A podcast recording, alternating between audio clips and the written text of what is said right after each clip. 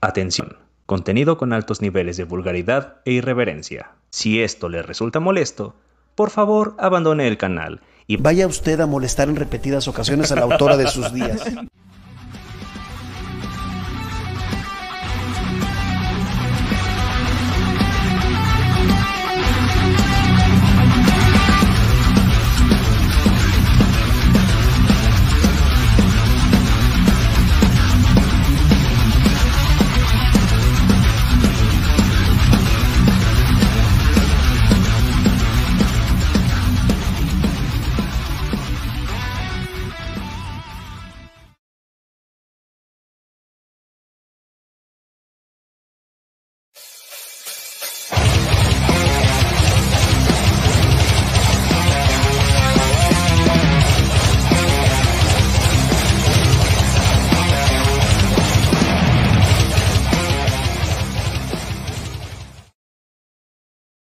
Atención, contenido con altos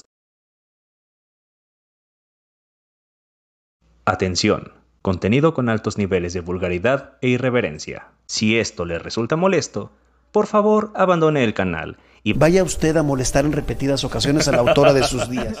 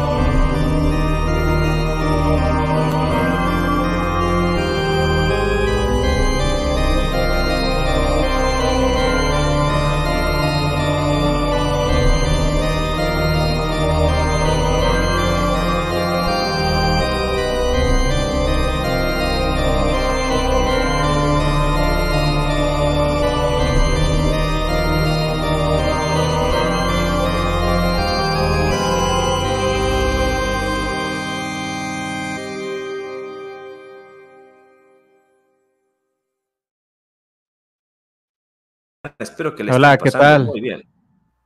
¿Cómo están? Vamos a, vamos a hacer la, la introducción a, a- a- Sin albur, obviamente. Eso es para OnlyFans o para otros, otras plataformas. Vamos, Eh, a vamos a introducir. la introducción en, en ausencia de nuestro compañero Julián, Julián, que ahorita no, no nos va a poder acompañar, al menos por lo pronto. Esperamos que se una un poquito más tarde. Hola a todos, amigos, fans de la navaja de Hitchens. Estamos aquí de nuevo para desmentir todas aquellas cosas que se, que se afirman sin evidencia. En esta, en esta ocasión, no necesariamente vamos a desmentir cosas sin evidencia. De hecho, vamos a hablar sobre algunas cosas que precisamente se han construido a base precisamente de las creencias del folclore, de las leyendas y todo este tipo de cosas. Como lo pueden ver en el, em, ¿cómo se llama? En el título del video, vamos a estar hablando sobre mitos colombianos. Pero antes de comenzar con este podcast, aquí me acompañan nuestros em, herejes, ateos, malvados, hermanos, Armandoski Trotsky y nuestro compañero, nuestro invitado, Juan Lacao. ¿Cómo están? Bien, ah, por- ahorita les Hola. puse el intro del horror porque también este episodio sería una especie de extensión, ya como lo habíamos comentado. eh, Nos va a valer pito y eventualmente vamos a meter más videos eh, relacionados con, con esto de Horror Kitchens porque se pone chido también. Entonces también tenía que cambiar un poquito el fondo, que teníamos el normal, ahorita ya puse otra vez el de octubre. Y este, pues ya, por eso tuvimos doble introducción. Ahora, ¿cómo está, señor Don Juan? ¿Es un Don Juan usted? Cuéntenos. Dicen, puede ser. Eh, no, nada, emocionado. La intro, la intro que pusieron para el podcast de hoy estuvo muy emocionante. Tiene como, como las Bueno, de... para quien no te conozca, perdona, para quien no te conozca, presenta. Nada más igual si puedes, no sé, acercarte o un poquito más el micrófono. Yo te escucho un poquito bajo, no sé los demás. Este, Yo lo escuchaba normal. Digo, no sé. a lo mejor soy yo. No, ya, ya, ya, ya escucho bien. Se me hace que era yo. Este, Bueno. entonces, para quien no te conozca, este, preséntate y diles, o sea, a- a- preséntate acerca de, bueno, acuérdate lo que hablamos este, en privado, ¿no? Lo, lo que ibas a, estar, este, dale, dale. Bueno, eh, chicos y chicas de audiencia de este podcast, muchas gracias por estar acá. Me presento, soy Juan Guerrero, soy un autor colombiano. En este caso, pues vamos a hablar un poco y vamos a, pues la temática gira en torno al tema de, de la primera novela que pude sacar. Eh, esta novela fue hecha con, pues de la mano con Bestiario, que es- también es una pues, empresa, una marca de Colombia dedicada a todo el tema de, del arte gráfico en relación con los mitos y leyendas. Eh, gracias a ellos eh, tuvimos la oportunidad de sacar un libro que se llama Lacao, el despertar de los espantos, que bueno, es un formato diferente, en un formato desde la ficción, desde la aventura, eh, generando como un personaje y como, bueno, como unas narrativas, digamos, lo más contemporáneas, una, una historia, una novela a través de, pues, como de, de los, de las temáticas y el mundo general de los mitos y leyendas colombianos. Entonces, pues Ujú. ojalá hoy podamos profundizar un poco en este, en este mundo misterioso eh, Bastante y, interesante. y terrorífico de alguna forma. Amén. Amén. Yo quisiera Muy también bien. saludar un poquito a las personas de los comentarios. Aquí tenemos a Pau Flo, que por cierto, su. No sé si sea su apellido, pero Flo me hizo pensar en algo de lo que también quisiera que habláramos después. Las Flos Marie, o Flos Mariae, así se escribe. Las Flos Marie. Son un famoso grupo español que se había vuelto bastante viral por canciones como Viva el Papa. Y de hecho, ya había sonado mi campanita, pero otra vez estoy introduciendo este, esta hermosa ceremonia. Y como les dije, estas canciones de Viva el Papa o La Loncha de Queso, que en realidad se llama Amén, pero todos lo conocemos como La Loncha de Queso. Bueno, Este es un tema del que se pueden decir bastantes cosas en cuestión de las crianzas violentas por parte de personas fanáticas religiosas, como ya hemos visto en otros episodios. Eh, vayan a ver el de Claudia Mijangos, bueno, algo así, no más que sin los asesinatos, pero sí con mucho maltrato psicológico y maltrato físico. Eh, organizaciones coercitivas, incluso en el núcleo familiar. Esto es algo que da para bastante, entonces me gustaría que más adelante habláramos un poquito por eso. Eh, también quiero saludar aquí al buen Eduardo Barbosa, a Liv Carrillo, a Efraín Puma y a Gabriel, benditos sean. También, Ripadre, recibe nuestra bendición. Y aquí tenemos hasta el Señor Jesucristo, entonces el Señor Jesucristo nos puede bendecir. Perfecto.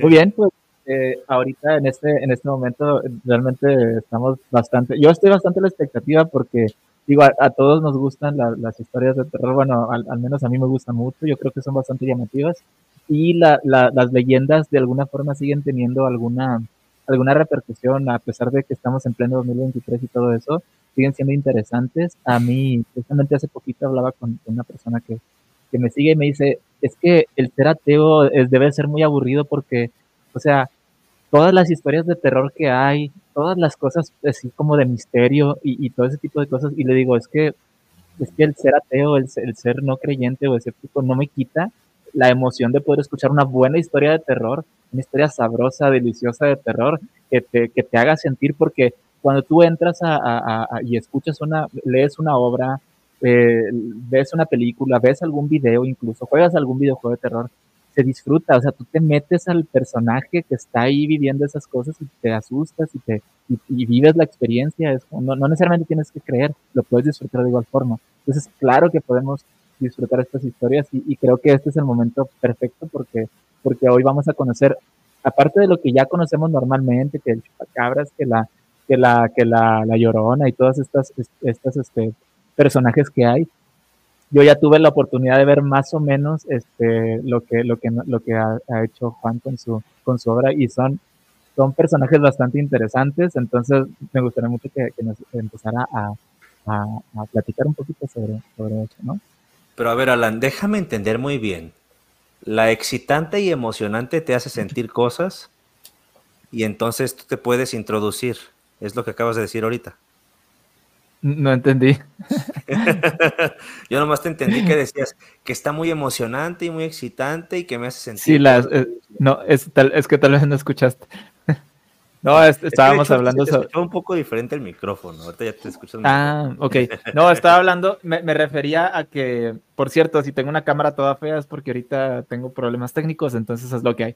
Eh, que hablaba sobre, sobre una buena historia de terror, o sea, que se, puede, que se pueden disfrutar las historias de terror. Se pueden, Sí. se pueden, este, no La sé. puedes disfrutar y te emociona Exactamente. porque está buena. Exactamente. Entonces, Bien. ese tipo de cosas, ese tipo de cosas como, como una buena historia, un, un buen cuento, una buena novela, un buen videojuego, un, no sé, incluso, inclu- incluso en formato de audio, es, es, es bastante interesante. Y por eso, por eso quisiera, pues, entrar en el, en el, en, pues, en el tema de, para, ¿Quieres para que nos platicara, exactamente, que nos Hay que platicara entrar. Juan sobre, exactamente, que nos platicara sobre eso. ¿Cómo, cómo ves? ¿Te ¿Quisiera empezar? No sé. Eh, bueno, pues sí, pero como, como que, que les cuento un poquito pues, sobre el libro. Digamos que Sí. el libro, eh, algo particular fue que inicialmente lo pensé para, para serie animada. Yo antes, antes de, de escribirlo, pues hice la carrera de animación, entonces como que vengo del mundo de la serie animada.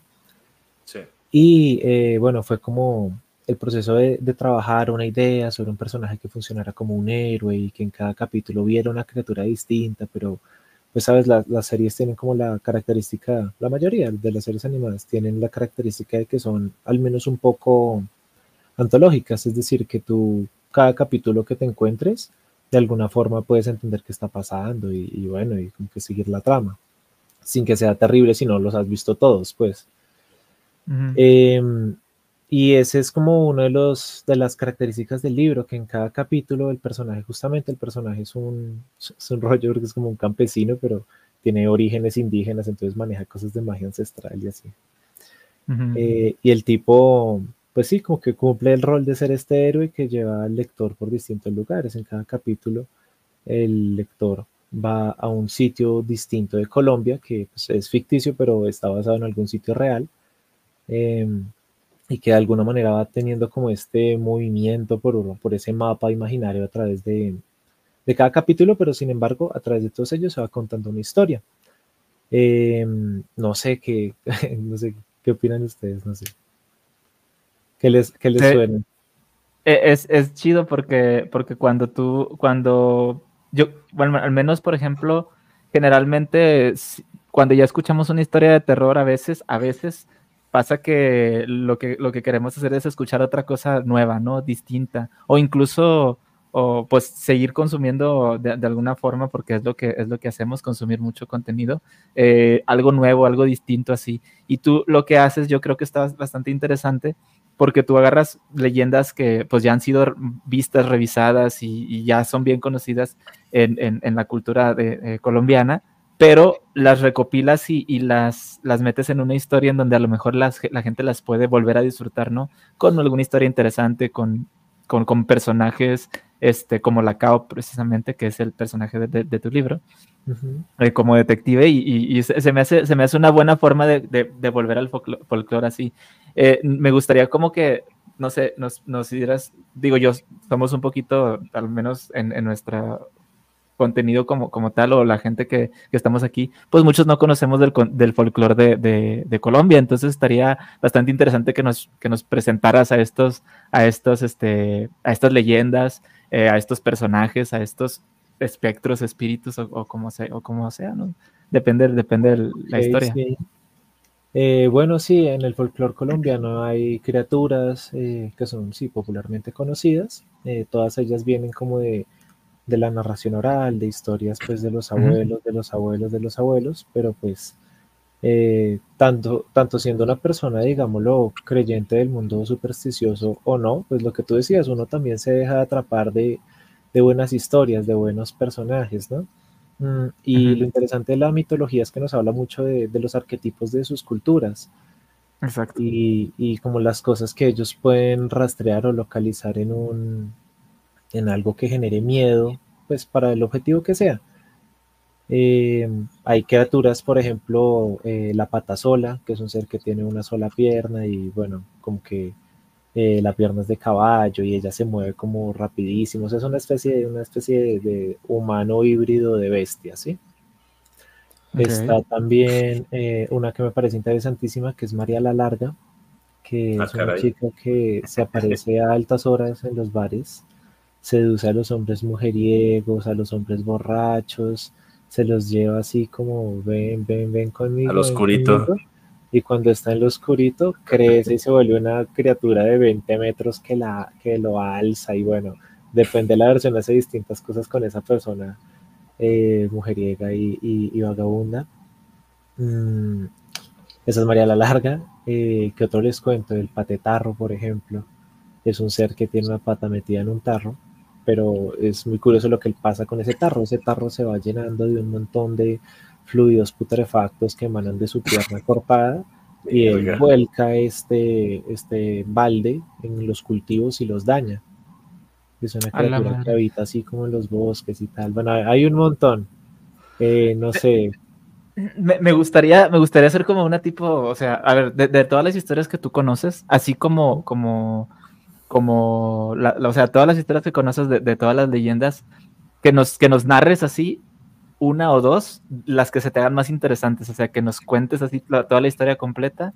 Digo, obviamente, imagino que son historias medio cortas, pero que nos, que nos narres la historia completa de- para, para conocer, como la de Ponce exactamente, este, eh, y, y, pues para, para más o menos ir, ir viendo más o menos por dónde va la idea, ¿no? ¿Qué Pues te bueno? ¿qué te parece si les cuento como la, la original o bueno, lo más cercano que hay del folclore de la pata sola? Y luego les cuento cómo se abarca en el libro, que es el primer capítulo, y de alguna manera Ándale. estamos viendo cómo van funcionando los personajes. Dale, dale.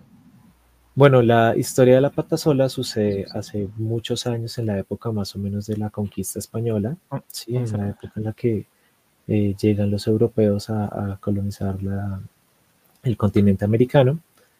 Y bueno, todo se empieza, pues es una época muy, muy dura para la gente que vive ahí, ¿no? Entonces cuenta eh, una pareja mestiza, una pareja de campesinos, muy, muy, muy en lo, en lo metido del, del bosque, trabajando la tierra todos los días. Vivía, bueno, vivía una pareja con su pequeño hijo. Y bueno, pasaban los días trabajando, todo bien, hasta que un día eh, a la chica se le aparece una figura misteriosa que le empieza a tentar y le empieza a tentar y pasan los días y cada vez se le vuelve a aparecer y cada vez ella está más cercana a él, se siente atraído por él. Bueno, sucede que un día el esposo de esta mujer campesina está volviendo de trabajar, de jornalear, está trabajando con, con todo esto y nota el cuarto de la chica cerrada. Y en el momento que la abre descubre que ella está pues con un amante en ese momento. Y entonces cuenta la leyenda que el tipo pues con el hacha que utilizaba para trabajar le corta la pierna a ella cuando está tratando de huir y la chica en lo que trata de huir se desangra pues por la herida de la pierna y muere finalmente ahí frente a su casa matada por su marido. Eh, pues cuenta, o sea, supuestamente, o sea, como que gracias a todo ese dolor, esa injusticia, ese rencor, esa frustración es que se crea como este ser que se describe como un ser primero más alto de lo normal, eh, con las extremidades, o sea, con los dos brazos largos y con garras como de jaguar, muy, muy largos, eh, y una sola pierna que engloba todo su torso. Es una pierna de caballo. Esta criatura es conocida como la patasola y pues cuenta que se le aparece a los hombres también, borrachos y mujeriegos, mm, a altas horas de la noche y pues es una criatura que te va a atacar como si fuera un animal furioso. Esa es la patasola. Ahora, ¿cómo, se, ¿cómo se abarca en el libro? El libro arranca con Lacao. Él, es una, él viene en un, en un pequeño bus, en un pequeño camión, como le dicen en México, está llegando a, un- uno de los pequeños municipios de, de Colombia y llega a una finca que está ubicada en unas montañas llenas de ese viento natural, de esas fuertes ventiscas que le ondean la ruana y el sombrero al detective. Y entonces él llega y lo atiende doña Ezequiela, que es una campesina que vive ahí en su casita muy humildemente. Ella le pregunta que si ella es el detective que, dijeron que iban a mandar. Él le dice que sí, que, que por favor lo, deje seguir a, pues a, la casa, a ver qué, qué, es, qué es lo que está pasando. Entonces ahí ella, bueno, le prepara algo de comer y le empieza a contar que, que ya fue a la policía, a contar que su marido no había aparecido que ella lo encontró, pero que no le quisieron creer y que lo llamaron a usted, que usted por qué vino. Entonces ahí nos enteramos que él es un detective que sigue casos un poco fuera de lo normal. En este caso, por ciertas características de cómo describieron el, cuerpo que fue encontrado, eh, la policía municipal lo contactó y él vino a investigar la escena un poco más a detalle. Entonces el detective eh, primero revisa el cadáver que le pidió a la, señora que por favor lo, resguardara y se da cuenta de que sí, que todas las, como, toda la evidencia forense coincide con lo que él eh, ha venido estudiando. Entonces es ahí cuando ellos vuelven a la cabaña y él le pide que por favor le cuente sobre su marido. Ella le cuenta que su marido es un hombre muy trabajador, pero muy, muy mala persona. Es de esas personas que no permiten que nadie se acerque a su tierra, que son groseros con los demás, que son violentos, buscando conflicto, agresivos. Un hombre campesino como los que puede haber, como los que puede haber también porque hay gente, hay gente difícil en todos los aspectos del mundo, ¿no? Y que en una noche de las que él se salía a tomar, no volvió y luego lo encontró en ese estado. Entonces el detective va a buscar en la escena del crimen y encuentra también una huella de caballo y se da cuenta de que en esa finca hay una vaca, hay unos pollos, pero no hay ningún caballo, ni ningún burro, ni ninguna mula. Por lo que decide hacer un plan.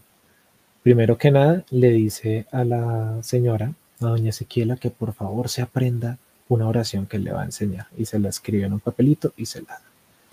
Y lo segundo que le pide es que por favor le dé aguardiente y la ropa de su marido. A ella le parece chistoso que el detective quiera tomar aguardiente en este momento, pero él le dice que no, que no es para tomárselo, que es para algo que, que tiene planeado. Y es así como luego el detective sale a altas horas de la noche habiéndose regado todo el aguardiente encima y empieza a cantar, empieza a cantar un vallenato burlándose, tentando a la pata sola para que se le aparezca, le empieza a cantar, yo tengo dos patitas para caminar, tengo las dos piernas para echar pa'lante. Usa las dos que tienes para llegar los dos ojitos cerrar y abrazaditos poder bailar. Y esto la hace enfurecer y ella empieza a llegar, empieza a escucharse un leve galope por toda la parte de la finca, por todos los alrededores, y es ahí cuando se abalanza esta criatura que por poco rasga el cuello del detective. Combaten, golpes van, golpes vienen, la criatura por poco lo agarra por sorpresa y es ahí cuando doña Ezequiela dice la oración la grita a todo pulmón desde la ventana de su finquita y dice, pata sola, pata sola, lamento que vivas sola. Si te atreves a agredirnos, se cortarán tus muletas. Vete de estas tierras. ¿Qué es? No se los comenté antes, pero es un dicho popular que tienen los campesinos en la región para ahuyentar a la pata sola. Ella se desespera con, con esta oración y es ahí cuando el detective aprovecha y poniendo la palma en su rostro pronuncia eh, que es una palabra que significa limpieza en idioma muisca. Y cuando pasa esto, el lector descubre toda la historia que yo les conté al comienzo, la historia original de cómo esta chica vivía en el bosque y bueno, llega su marido y pasa lo de este ser que la tienta y que cuando se encuentran, en el libro añade un poco más de detalles, em, pero bueno, el caso es que el detective se entera de todo esto y por fin como que, como que esta alma ya ha sido escuchada causa alivio y ella le agradece y se disuelve en arena. Una vez pasa esto, el detective, bueno, recoge sus cosas, se despide de doña Ezequiela y vuelve a la ciudad donde pues continuará con esta investigación porque se están reportando más casos de los espantos en otras partes del país y él debe resolverlos también. Está bastante interesante la historia, ¿eh? me gustó mucho. Este, esa no me la habías contado, de hecho creo que solamente me, me contaste así como que muy por encimita, pero está bastante interesante. De hecho, algo que, algo que está, está, bueno, que a mí me gustó bastante también, digo, para quien, para quien le interesen ese tipo de historias, que yo creo que sí vale la pena.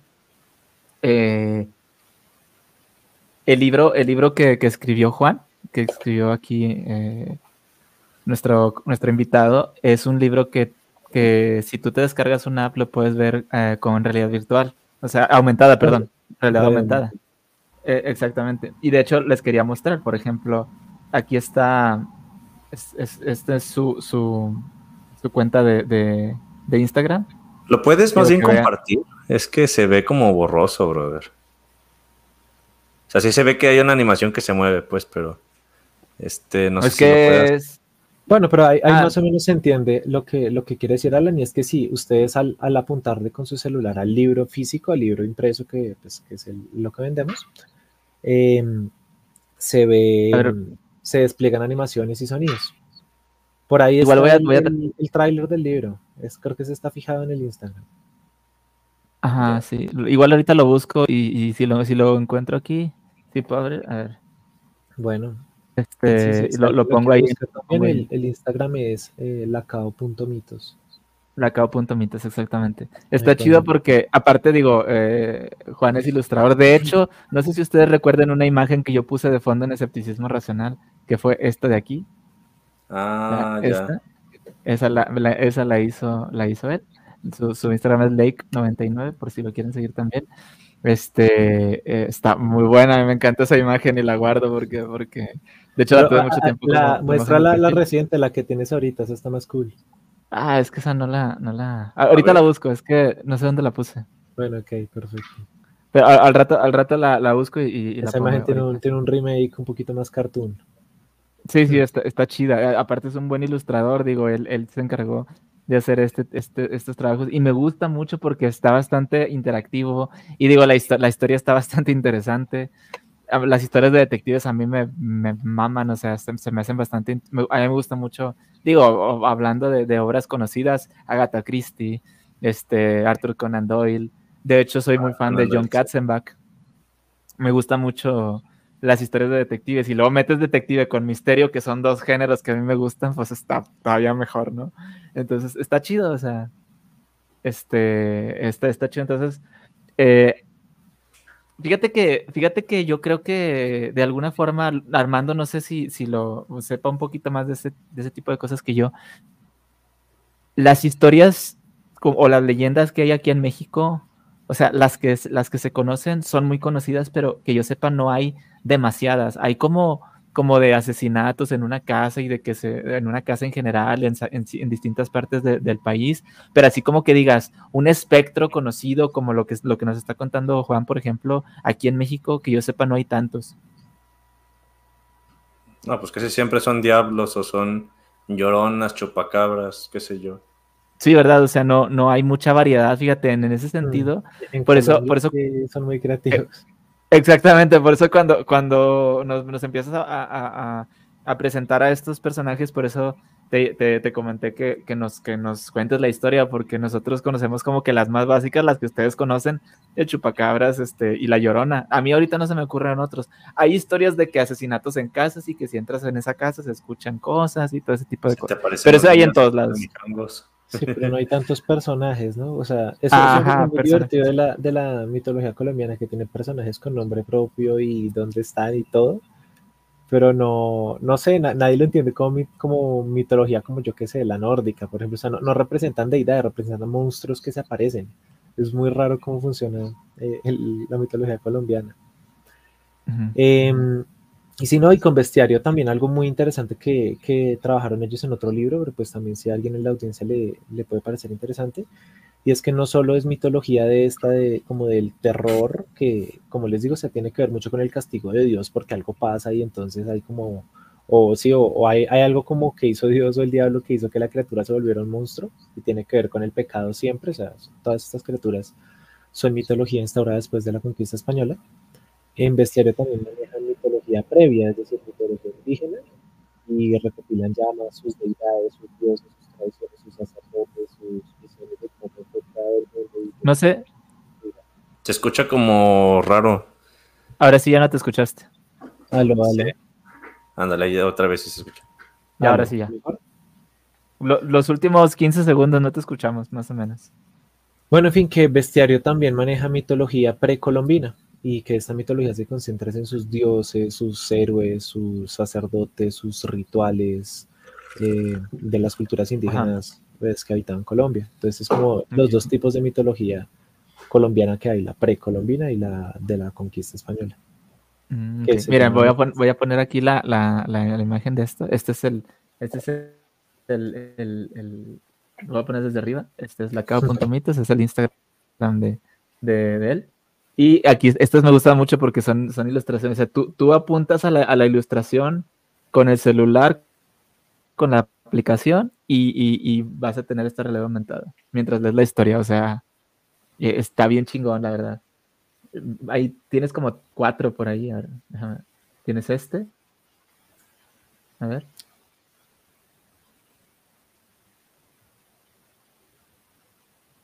Ajá, esas son las Entonces, animaciones que se que- a mí la que más me gustó fue la que puse ahorita. Bueno, eh, Si quieres está el- chida el- también. Mira, Ese es un capítulo muy interesante. está con madre. No, y, que- y pasó algo la que les mostré ahorita, esta me gusta mucho. Ok, ah, mira, recuerdan la historia que les conté ahorita de María la Larga, esa, esa se supone que es María la Larga. Eh, ¿por qué tiene fondo verde? Porque cuando uno lo utiliza en la aplicación funciona como un croma, entonces de esta forma cuando tú escaneas las ilustraciones, no se les ve como un recuadro blanco de fondo, sino se ve transparente y atrás se ven las letras eh, pues, de lo que está escrito el texto. ¿sí? Es como un formato un poquito experimental que hicimos con esa realidad aumentada.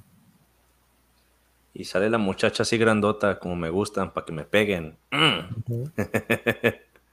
De hecho, sale de fondo verde mira que, mira que de hecho, eh, por ejemplo, depende ya de, de la versión del mito y, y- y está también abierta la interpretación porque no hay versiones tampoco fijas ni oficiales de nada, todo es, lo que les digo, tradición oral. Eh, María la Larga sí hay versiones en las que, o sea, como, como ella castiga a hombres pervertidos, realmente lo que hace es que los coge y los chupa y los, se los mete y hace cosas Oh. extrañas con ellos para que queden Bien. traumatizados desde lo... Pero claro, ella es gigante y con cara de calavera y, y, y, o sea, sabes, no sé. Muerte No por sé. snus, ¿no? Uf, pero, pero, pero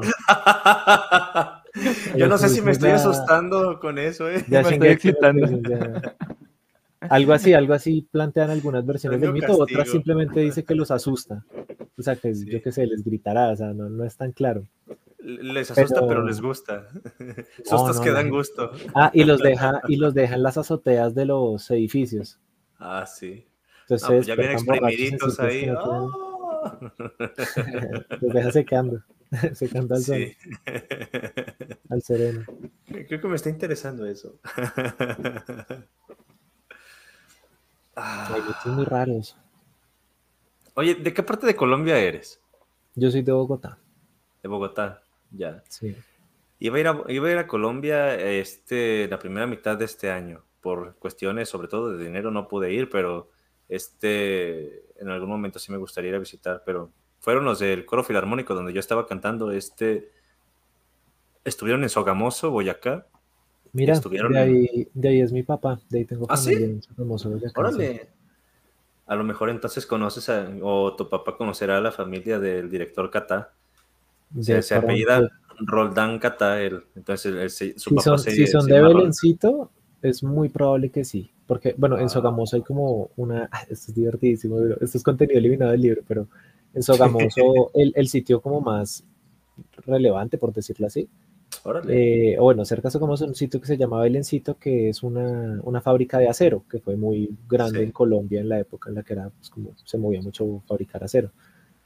Eh, y ajá, eso inspiró un capítulo que no salió en la versión final del libro, en el que, no, era muy loco y aparte en esa época el libro todavía yo quería que fuera una serie de animación, entonces tenía una pelea de mechas, así como hechos con los robots de- y el del acero, una cosa re extraña. A la verga. Pero, ajá, Pero bueno, sí, datos curiosos de Sogamoso tiene eh, la serie de Belencito.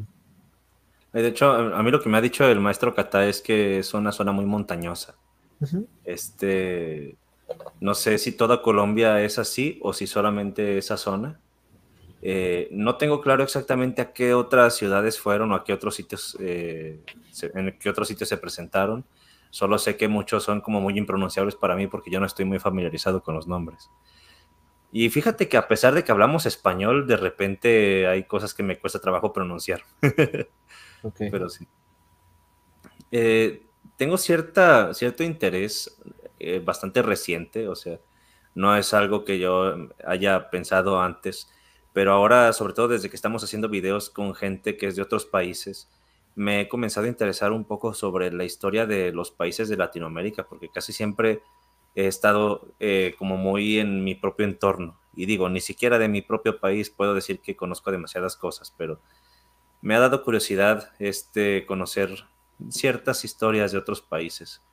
En, Colombia, ¿cómo, ¿cómo, es más o menos la independencia? Porque ahorita que nos comentaste, muchos de estos mitos tienen eh, origen ya en una época posterior a la llegada de los españoles. Pero este, pues, eventualmente se fueron. ¿Sabes? Y se quedan ya eh, algunos grupos criollos aquí a cargo de, los territorios. Eh, a grandes rasgos, ¿cómo es la independencia de Colombia? ¿O cómo, cuál es su historia como país así? Pues, em, ¿qué te dijera?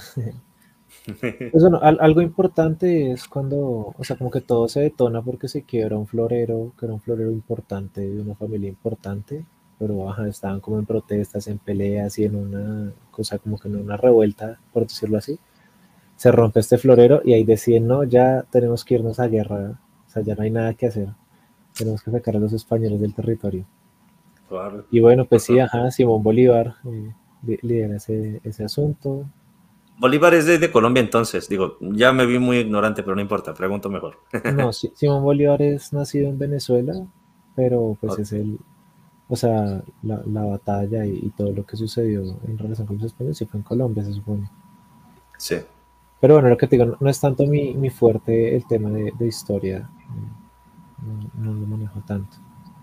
Pero bueno, ajá, algo que, que, sí es un poco más contemporáneo, que, que un poco más, es el tema del conflicto. Digamos que mm, desde siempre ha habido una lucha bien clara entre clases como sociales y clases políticas en Colombia y eso ha derivado en una, como una guerra interna, una especie de guerra civil, como en dos facciones que pues, principalmente son la guerrilla, que es un grupo pues, militar armado en contra del ejército, luego se crean los grupos paramilitares, que son grupos pues, de mercenarios, por decirlo así, independientes, y, y bueno, al, al, momento que se crean estos dos grupos, ya se vuelve una, una, guerra bastante cruel, bastante violenta, bastante terrible, que ha venido desde que solo se podía, o sea, desde que eran guerras con machetes en el campo hasta que ya hoy en día siguen habiendo problemas, siguen habiendo conflicto armado. Entonces, como que toda la historia de Colombia ha estado permeada por el conflicto, realmente nunca ha tenido un tiempo de, de paz. Eh, pese a que nunca ha tenido conflictos internacionales, si me hago entender, o sea, es una guerra interna sobre, que afecta sobre todo al sector del campo. Entonces yo creo que de alguna manera estos mitos han sobrevivido, perdurados a través de, de, de, los actos violentos y del miedo que generan ahora estas nuevas facciones, pues que también representan un peligro. Digamos, es muy común eh, o bueno, me contaba alguna vez un profesor de teatro que tuve que, que, él una vez está en un sitio cerca a la selva y la gente decía, no, no vaya, que allá está el Moán, y el Moán la mata y la, la corta y la, la, despedaza y la, la viola, le hace de todo, pues, pero realmente los que hacían eso eran los grupos, de, sea paramilitar o sea guerrillero, que estuvieran en la zona y que iban a hacer todo eso con la persona que se apareciera. Y es más fácil explicar este tipo de, de peligros eh, con seres sobrenaturales que, que bueno, que indicando razones, ¿no? Está, está curioso, ¿no? ¿Cómo, ¿Cómo hacían creer la gente que a lo mejor, imagínate cómo se van formando muchas leyendas, ¿no? O sea, de, de, de, cosas que hacía la misma gente eh, dándoles alguna connotación paranormal o sobrenatural para, para tratar de como que desviar la atención y como la gente es muy supersticiosa. Y de hecho es una cosa interesante que dices, volviendo tantito, o sea, saltando tantito al lado como escéptico y así, escéptico y racional, es, es como, es como de alguna forma el que la gente sea muy supersticiosa da paso a que cosas que podrían ser explicadas eh, de una forma racional, incluso poder encontrar a los culpables de un delito, por ejemplo, como lo que pasó, lo que, como las cosas que pasaron eh, en, el sentido de, lo que tú platicabas ahorita, no, pues tú le dices a la gente que si encontraron algo así muy grotesco fue obra de un demonio, no sé, de un, de un ente, de lo que tú quieras, y la gente se lo cree, ¿no? Entonces, imagínate o sea, el nivel hasta de impunidad que puede haber por, por, por supersticiones. Y, y, el, y el que lo hizo totalmente tranquilo de la vida, porque al fin y al cabo, pues no, no va a recibir ningún tipo de, o sea, ni siquiera van a sospechar, o sea, de, esa persona. Entonces es curioso, ¿no? Porque como, como al final siempre de alguna forma el, el, el, hablar de ciertos temas o, o, llegar a este tipo de cosas que se me hizo bastante interesante cómo pasamos de, de las historias a, a, a la independencia de, de, Colombia y luego de cómo los grupos guerrilleros empezaron a hacer ciertas cosas y cómo volvimos a lo mismo. O sea, todo, todo entra, todo está, está con madre porque todo está conectado dentro de, un, de una misma, por, eso de una misma línea, ¿no? Es, responde a los arquetipos de las culturas, o sea, y los arquetipos siempre van a estar presentes en en nuestra cultura, si no, no serían arquetipos. Entonces sí, eh, es muy bonito, pues eso ha sido lo, que yo he aprendido y lo que, lo que trato como de, de, resaltar escribiendo sobre mitología colombiana y es como la resignificación de la violencia y la cantidad de formas creativas que ha tenido Colombia para lidiar con ellos. lo, que, lo que tú dices, y los nombres son lo más chistoso del mundo, o sea, los nombres de las criaturas. es similar a Chupacabra, es algo muy literal, muy ¿Sabes? Como. Sí, sí, sí. La, la cabra amaneció chupada. Ah, seguro fue un animal que se llama chupacabra, no sé, como muy. muy se la chupó. Pero tiene su encanto. Tiene su encanto. Se la chupaba las cabras. Sí. La pata sola. ¿Y existirá el, sola, la... el chupacabrones también? ¿El que se la chupa a los cabrones? no sé. que hay varios. Pero esos dan mucho miedo. y, a ver, yo me quedé, pica, me quedé picado con las historias, entonces no sé si, por ejemplo, nos puedas contar alguna otra interesante ahí de, de que, también digas que, está, que está buena. Pues, eh, bueno, sí, a ver. Eh. Pues, hay una que, me encontré que fue, que fue, muy interesante y es la del hombre caimán. El hombre caimán es una figura muy particular en Colombia porque Primero hay un, humorista eh, pues de, una generación un poco anterior, pero pues un humorista finalmente colombiano que se hacía llamar el hombre caimán y, ajá, un comediante. pero la mayoría de la gente lo, reconoce eso. Pero hay una, criatura mitológica que se llama el hombre caimán, que supuestamente, bueno, es un ser de la costa que aparece por los ríos, eh, también en la costa del mar, mm, y que es como un cocodrilo con cabeza de humano. Entonces, bueno, en la, la, versión que encontré, así como, o sea, lo, más posible que puedo investigar desde el folclore, eh, planteaba en un chico que quería, ahí lo llamaban como Saúl Montenegro. Entonces, ese nombre supuestamente es el nombre oficial, el nombre canónico del hombre caimán. Entonces Saúl Montenegro hace un pacto con un brujo y el brujo le da como unos líquidos con los que él se puede convertir en caimán y volver a ser humano y cuando los va a probar le sale mal y solo le alcanza a caer una gota en la cabeza cuando está volviendo a ser cocodrilo, ¿no? Entonces por eso queda con la cabeza de humano y bueno, el caso es que él hacía esto para poder espiar a las mujeres en el río sin que lo vieran. el lord del, hombre caimán. Mm. Entonces, Parece como la, historia de un personaje de esos Fallen, Fallen Knights de Dark Souls. yo, me imaginé al maestro Japosai así con, con, cuerpo de cocodrilo, pero la cabeza del maestro Japosai. ¡Ay, muchachos! no, pues sí, pues, de, hecho, pues sí, digamos, eso es lo, lo, bonito también que tiene la mitología colombiana. Yo no sé si es por el nombre o las imágenes que genera, pero pues es muy visual. Finalmente, por eso es que en Bestiario lo que más trabajamos es hacer varias representaciones gráficas en diferentes estilos. Eh, y por ejemplo, también eh, sí, tratar de resignificar y ver qué puedo sacar yo con este personaje, porque pues a la hora de escribir una ficción era básicamente un libro abierto. Entonces, eh, lo que yo quise hacer fue llevarlo por un, poco más por el lado de un personaje adolescente que está entrando en, en el despertar de su etapa sexual. Y que, bueno, también eh, en la historia, el chico vive solo con sus tíos porque, bueno, no tiene como papás y tal, vive muy solo, tiene pocos amigos y los tíos lo, molestan mucho de que consiga novia, de que él ya debe tener muchas novias, ya debería haber estado con muchas mujeres a sus 14, 15 años, que es algo que pasa en Colombia. En Colombia hay una presión fuerte cultural eh, para los chicos varones, porque es un país muy machista. Wow. Entonces en el libro, bueno, él, él hace el pacto con un brujo porque piensa que así lo van a dejar tranquilo y ve la primera vez una chica estando convertida en caimán y le parece, o sea, le encanta, ¿no? Es como súper, súper atractiva para él y entonces como que le gustó y lo quiere volver a hacer, pero la segunda vez lo descubren y él se da cuenta de que lo que él pensaba que era su primer beso con esta chica y que era lo más lindo, era realmente él siendo el caimán y atacándola y claro, cuando él se da cuenta de que cayó en, el, en, la trampa del brujo, pues trata de huir y todo el pueblo le quiere caer encima y le tiran cosas y lo quieren matar. Y ese capítulo, bueno, ajá, esa es la historia con, la que se descubre, ¿no? Pero ese capítulo es súper interesante, ¿no? La cabo llega a la costa y recibe un personaje que vive allá que se llama Gao y que es costeño y lo trata súper, súper como la gente de allá, ¿no? Como más carismático, la gente de Bogotá es más fría, más tranquila la gente de la costa es muy vivaracha, entonces como que lo saluda y, lo molesta, y si tú qué haces con esa ruana aquí en la costa, pues obviamente pues, los personajes se van con la, ropa que necesitan, ¿no? Pero, pero, no es lo más cómodo.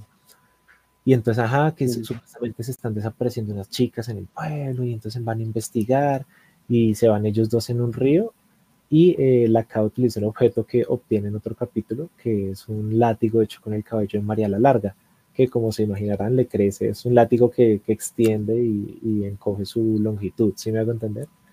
Sí, como que ya van entrelazándose las, los mitos entonces. Exacto, exacto, y él obtiene esta arma y bueno, esta arma es útil en este capítulo, ya que él bota el, el, el, pues, el látigo hecho de cabello al río y como tiene el perfume del cabello de María la Larga, que es la mujer más hermosa que hay, entonces de una tienta al caimán y el caimán queda enredado en el pelo y lo pescan y combaten, es una locura, o sea, el libro busca mezclar como, o sea, en ese mismo capítulo es muy bonito que logra mezclar como esa parte divertida, esa parte de acción en el combate, porque es una pelea en lancha y se caen al río y salen, pasa de todo. Es una sí, cuentas eso, cuentas eso y estoy pensando, o sea, estoy, estoy viendo como, o sea, me imagino como si estuviera jugando, no sé, por ejemplo, Castlevania.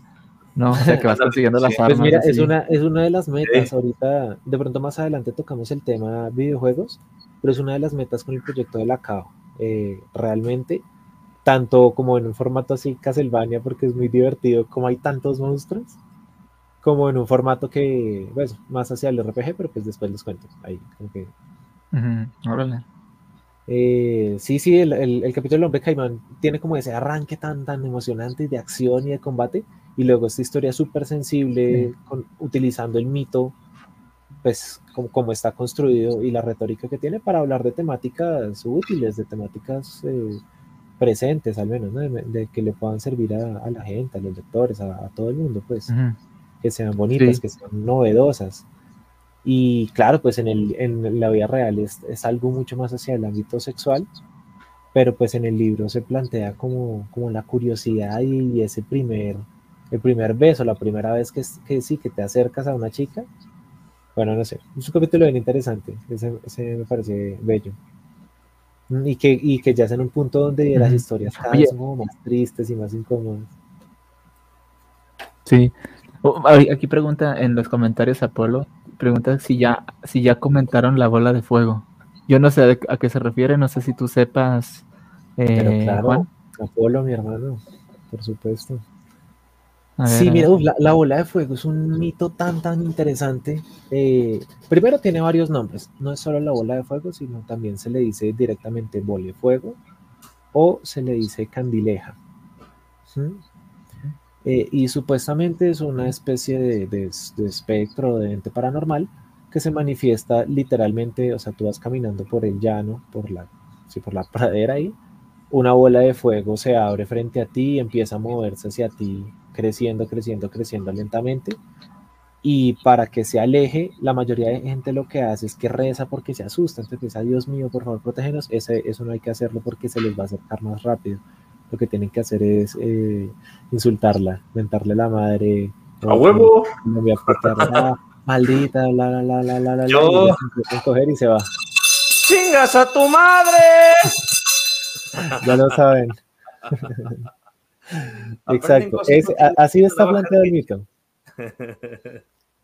Entonces, eh, por ejemplo, ha- había una versión cuando la serie estaba, o sea, cuando estaba pensado más para ser animada, que yo quería que el capítulo, o sea, como se imaginarán, un- un- un- una bola de fuego etérea no es que tenga un personaje ni una narrativa detrás de lo que pasó, o sea, solo te cuentan qué es lo que pasa, qué es lo que sucede. Y las versiones, pues las versiones que hay eh, folclóricas de eso, pues son muy variantes y, y son todas muy similares. Que alguna persona en la época del pasado cometió un crimen y su pecado es convertirse en ese espectro que asusta a la gente mala. Todos, la mayoría de mitos colombianos siguen como esa retórica que es muy, pues lo que les decía, como de control de una iglesia que quiere imponerse, de una iglesia que quiere ser clara con sus habitantes de qué cosas pueden hacer, qué cosas no, qué cosas son pecado, qué cosas no. Oye, pero Todas ¿qué historias tienen que ver con esto. ¿Qué tan disuasivo puede ser que te amenacen con que si te portas mal, después tú vas a estar asustando a la gente? Porque a lo que ahorita me, me pongo a pensar en eso, güey, está divertido. Es más, hasta me portaría mal, nada más, para irme a asustar gente después. O sea, ¿eso, eso sería premio o es castigo otra vez? Pues es que, es que es variado, porque hay veces que las que se vuelven malas son víctimas, como por ejemplo la pata sola, que pues digamos que lo que hizo mal fue ser infiel, pero pues realmente tampoco justifica que el tipo llegue y la mate con un hacha, ¿no? Sí. Em, ella es una víctima en este caso, pero hay otros que sí son victimarios, como por ejemplo eh, el Silbón, que es como un chico que, que mató a su familia, una cosa así Ah, el. Silbón, ese sí lo he escuchado. es- Ese es, o sea, lo- Pero- no lo conozco bien la historia, pero sí, lo- sí lo he Ese es escuchado esa famoso, ese, ese tuvo un boom de popularidad reciente, curiosamente, es un mito eh, venezolano, pero pues lo mismo, como que entre la TAM se, re- se recuperan muchos mitos juntos. Sí, sí, sí. Pero bueno, volviendo al de la doble fuego, eh, en el libro, bueno, yo tenía primero una versión, yo quería que el, que el capítulo se centrara en una niña, y era una, o sea, mi idea era que lo que la había convertido en la doble fuego era que tenía como un profesor que, que yo qué sé, que la, la trataba mal y la, la insultaba verbalmente, y eso causaba que la doble fuego fuera susceptible a los insultos, porque le recordaba como su trauma, y una cosa así re extraña. Pero eh, esa idea eh, fue descartada, se cambió por algo que me parece muy bonito. Entonces voy a hacer un pequeño paréntesis primero. Hay un fenómeno que, pues, del cual tampoco poseo toda la información del mundo, pero si quieren buscar, eh, son libres de hacerlo, que es muy probable que explique la leyenda de la ola de fuego y tiene que ver con estas regiones de los llanos, eh, posiblemente porque manejan muchísimo ganado, eh, las vacas son, eh, pues, mediante sus gases llenan todo eso de gas metano y es un terreno susceptible a combustiones espontáneas. Entonces, ¿qué sucede? De repente se ven como bolas de fuego por alguna ignición y, ajá, es un fenómeno físico que sucede por las características del aire, de la presión, de tener las vacas ahí, de que suceda algún incendio eh, inesperado. Eso se llama, pues, o sea, eso existe, pues es un fenómeno, algo así. Mm, Entonces, con eso en mente, eh, el capítulo tomó una retórica que habla de, los, de la industria ganadera, de, pues, de cómo es una industria que, que es bastante como maltratadora del animal, de cómo es muy eh, poco humana o pues como empática con que son seres vivos y que pues si, si van a ser sacrificados por lo menos tratar de darles un trato digno, ¿no? Toma eh, por ese lado tiene una crítica, pero en el libro pues se hace como un pequeño truquillo y, o sea, estamos hablando de ganaderos, pero es evidentemente que el tipo que es dueño de esa finca que es millonario y que tiene un montón de hombres armados a su respaldo no es ganadero, es, vende otras cosas, pero pues para la, para la retórica del libro es claro que es una cosa a pesar de que diga que es otra.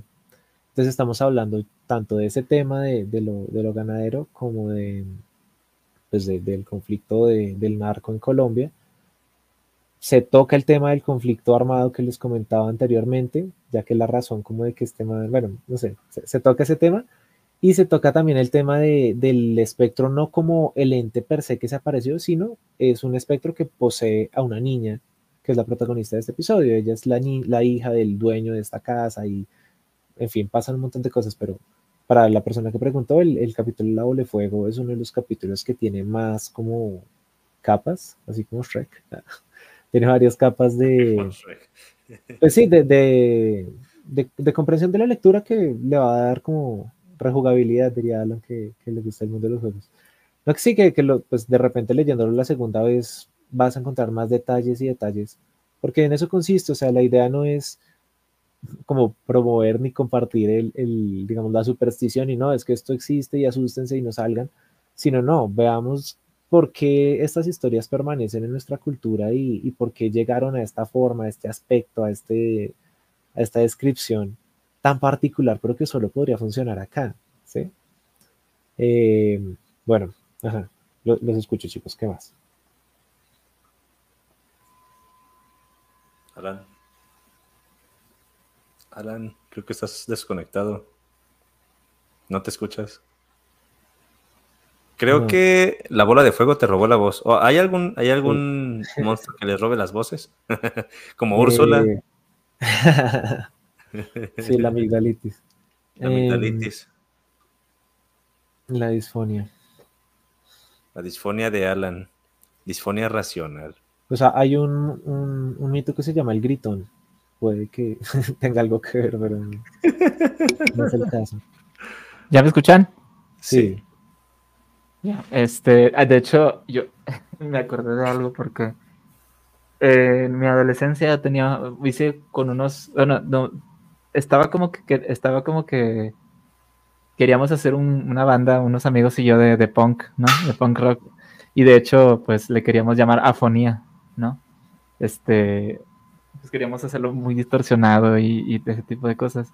Entonces yo hice varios diseños y, y, y, así se iba a llamar la banda. De hecho, de hecho hasta el diseño de, de como de la portada que le había puesto para las camisetas, o, para la, estas las camisetas había quedado chida. Luego lo voy a publicar o se las muestro. Este, bueno, eh, estaba, estaba chida.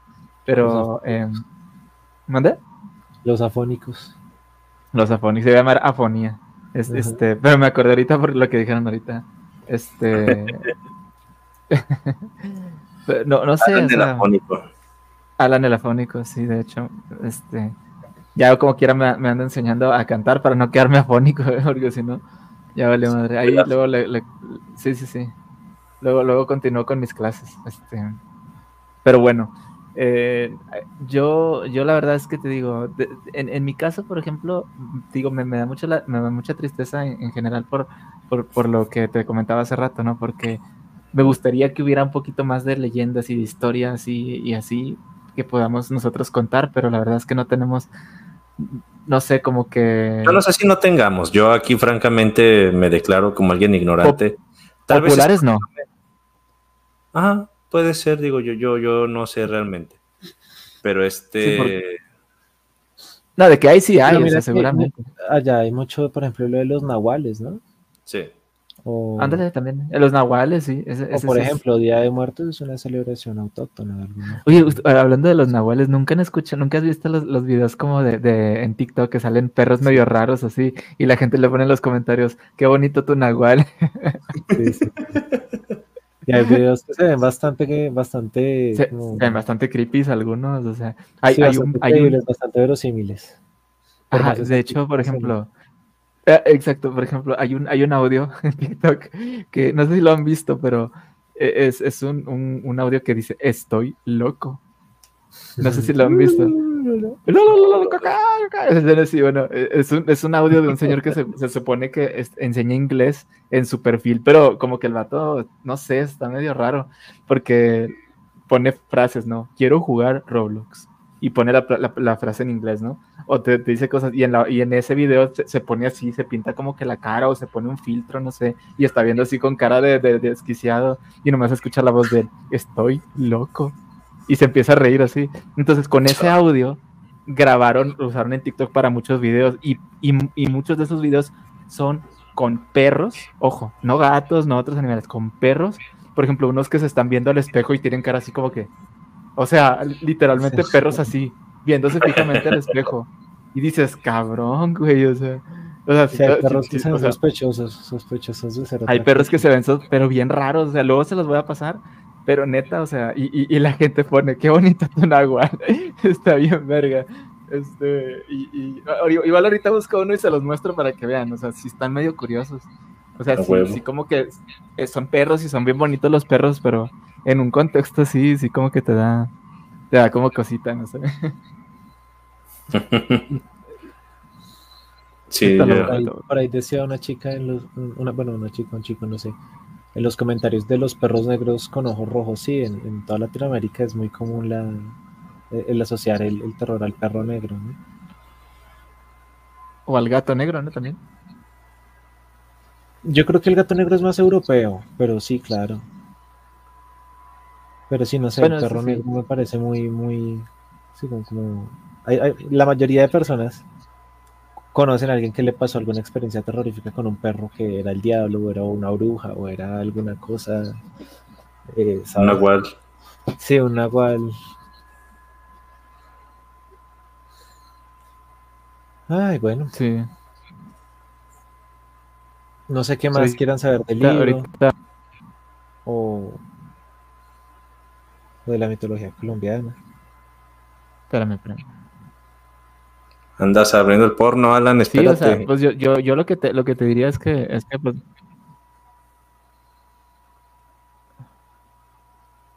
ahí va, pero ¿Qué andas abriendo, Alan? Anda de cochinote. Anda buscando la versión porno de la largota. ¿Cómo se llama? La, la- ah, se me olvida la, la mujer grandota. María la Larga. Andas buscando una versión porno. Que de hecho, si aplicamos esta famosa regla del internet sí. de que si algo existe, hay porno de eso, seguramente existe. Seguramente existirá. Sí, no, siempre es una oportunidad de emprendimiento, muchachos. claro. Muchachos y muchachas, muchos colombianos. Si eres una joven que esté muy A ver. altota, ya sabes, haz tu cosplay de eso. Un cosplay Sí, erótico, funcionaría, funcionaría. Sí. El sombrerón dice que si ya contamos la del sombrerón, yo desconozco. Entonces, este, acá, si el señor Don Juan nos cuenta la del sombrerón, podemos complacer al señor Apolo. Sí, pues el sombrero no, no es uno de los que salgan en, en la cava, pero sí, sí conozco pues un poco de él, pero eh, lo único que sé es que es bueno, una criatura que anda como con un sombrero gigante, o sea, hay como dos versiones, una en la que realmente es como todo el sombrero y solo se le ven como los pies, pero entonces claro, es rarísimo ver esa cosa pues, en la calle, o otra que ya es como un sombrero de ala así como muy ancho, y él dice, si te agarro te cojo, y con su Ah, sombrero lo mete, o sea, como que se, se roba a los niños en su sombrero y los lleva, bueno, yo no sé, a, a la dimensión desconocida. Pero sí, ese Ya. es como su slogan, sí, que acá obviamente coger es de, de coger así, ¿no? Sí. De- Si te agarro, te cojo. Pero bueno, sí, sí, niños, Oye, oye, niños del mundo. oye, de- la hecho, Ni eh, que fueran "Si agarro, sacerdotes te cojo". católicos, brother. De hecho, de hecho, este, e- el, ¿cómo se llama? El, el, el señor del, del, del, del costal, o sea, la historia de terror de los niños, Eh, que le contaban los, los, los papás a los niños de que si no te portes bien, va a venir el señor del costal y te va a llevar el coco, güey, el coco el también. coco, brother. Ah, sí. El coco también, o sea, está, o sea, ya, ya, ya sacamos otra- otras dos historias, que es, eh, ya, ya tenemos en la lista cuatro, que son conocidas, que el chupacabras, la llorona, el coco y el señor del costal. ¿Pero qué forma tenía el coco? cuatro. Porque yo siempre en mi mente lo visualizaba nada ese- más como es etéreo, güey, es etéreo. sombra. Sí. Ajá. Nada más algo oscuro. ¿Pero ustedes creen que el coco es el mismo diablo Sí, eh, sí he escuchado eso. o no? Pero no O sea, sé. ¿quién gana, yo, el coco yo o nunca el me diablo? imaginé que yo nunca me imaginé que el coco fuera el diablo, yo me imaginé, o sea, yo lo nunca lo vi como una forma como tal, yo, o sea, para mí era como cuando lo escuchaba me sonaba como, al menos yo, o sea, Alan de niño, escepticismo racional kid eh, estaba escuchaba la historia de, de, de, de, de- de- o sea, la historia o le contaban o, o le, o le mencionaban al, al coco y se imaginaba no sé, no se lo imaginaba, pero le daba miedo. Y es- yo creo que también hasta cierto punto eso, no imaginártelo, porque que yo sepa, no hay una historia como del coco que tenga una forma, que tenga manos grandes o Que o que tenga boca, boca con dientes así muy prominentes. En, en muchos de los mitos también, que, que eso es interesante, que hay muchos mitos que no tienen ni una historia como consistente, coherente o de origen ni nada, sino que simplemente son descritos como algo que da susto y ya con eso es suficiente para entender de qué se trata. Sí. Y que con el coco me parece muy particular porque sí, tiene variaciones del nombre pequeño, el coco, el cuco, pero se me hace muy El raro cuco. que incluso en inglés tiene su propia versión que es el boogeyman. El Boogeyman, sí, sí, Y sí. Boogeyman Pe- es como nada que ver con Coco, pero es la misma criatura. Es súper claro que culturalmente son el mismo Pero ser. ellos sí le dan forma, ¿no? Al Boogeyman, No tanto. ¿no? No, no es. El Boogeyman va a venir. O sea, Es sí, es como lo mismo, como hay algo que, que se te va a aparecer si no te duermes temprano. pues. Ajá, sí, sí, sí. De A mí que se me aparezca este- María la Larga. Este- A, a Armando le gusta la larga. Ah, bueno. Me gustó la larga. gusta Oye, la checa, larga. checa el comentario de Mira, Apolo que dice: María la Larga y Ricardo Ponce Corto. El que entendió, entendió. A ver, vamos, vamos a ver al, al- Checa, al checa. perrito de miedo. Al, al- al- al Nahual, no al, no al perrito, al Nahual. Espérate, ahí va. Estoy loco. Estoy loco.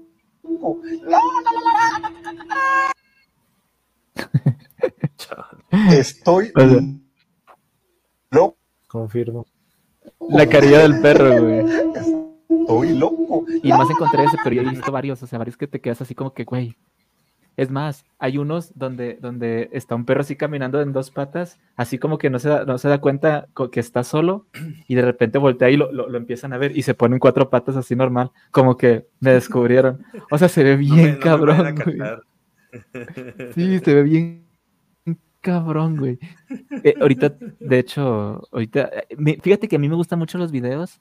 Hay muchos videos en TikTok que son videos cortos que para mí es un terror que a mí me gusta, que son videos cortos de terror que están muy chidos. Por ejemplo, no sé si has visto los, los que son como tipo que está todo oscuro y sale como una cara asomándose así por, por una orilla de, de una puerta o algo así.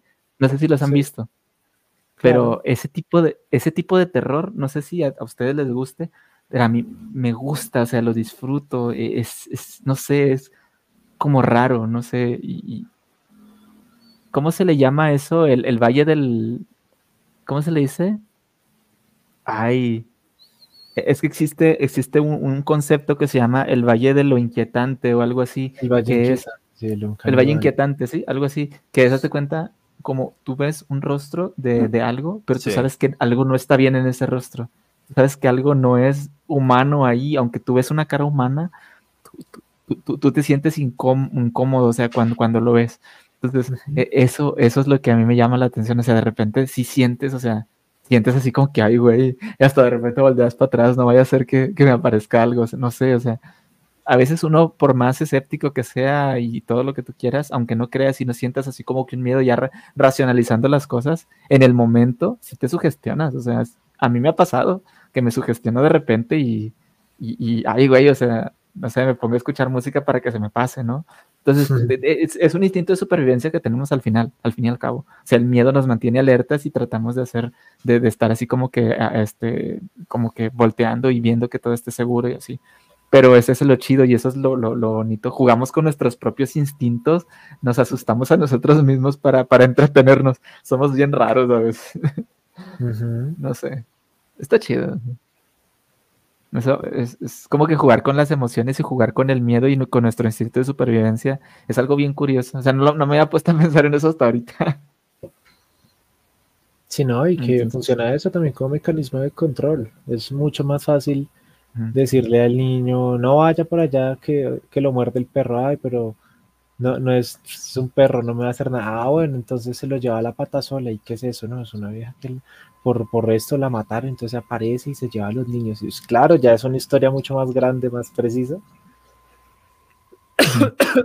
Perdón. Sí, de hecho. Mira, eh, Eh, ahorita Creo que ya están, como de moda estos videos ahí en, Tik- en TikTok o en general. Y a mí medio me gustan. Medio me ese- ese es cuando, What? cuando ah, No. Oh, I am a real person. maybe we have a bad connection. I'm sorry about that. Will you tell me Creo que ya encontré el nombre de lo que estabas buscando, brother.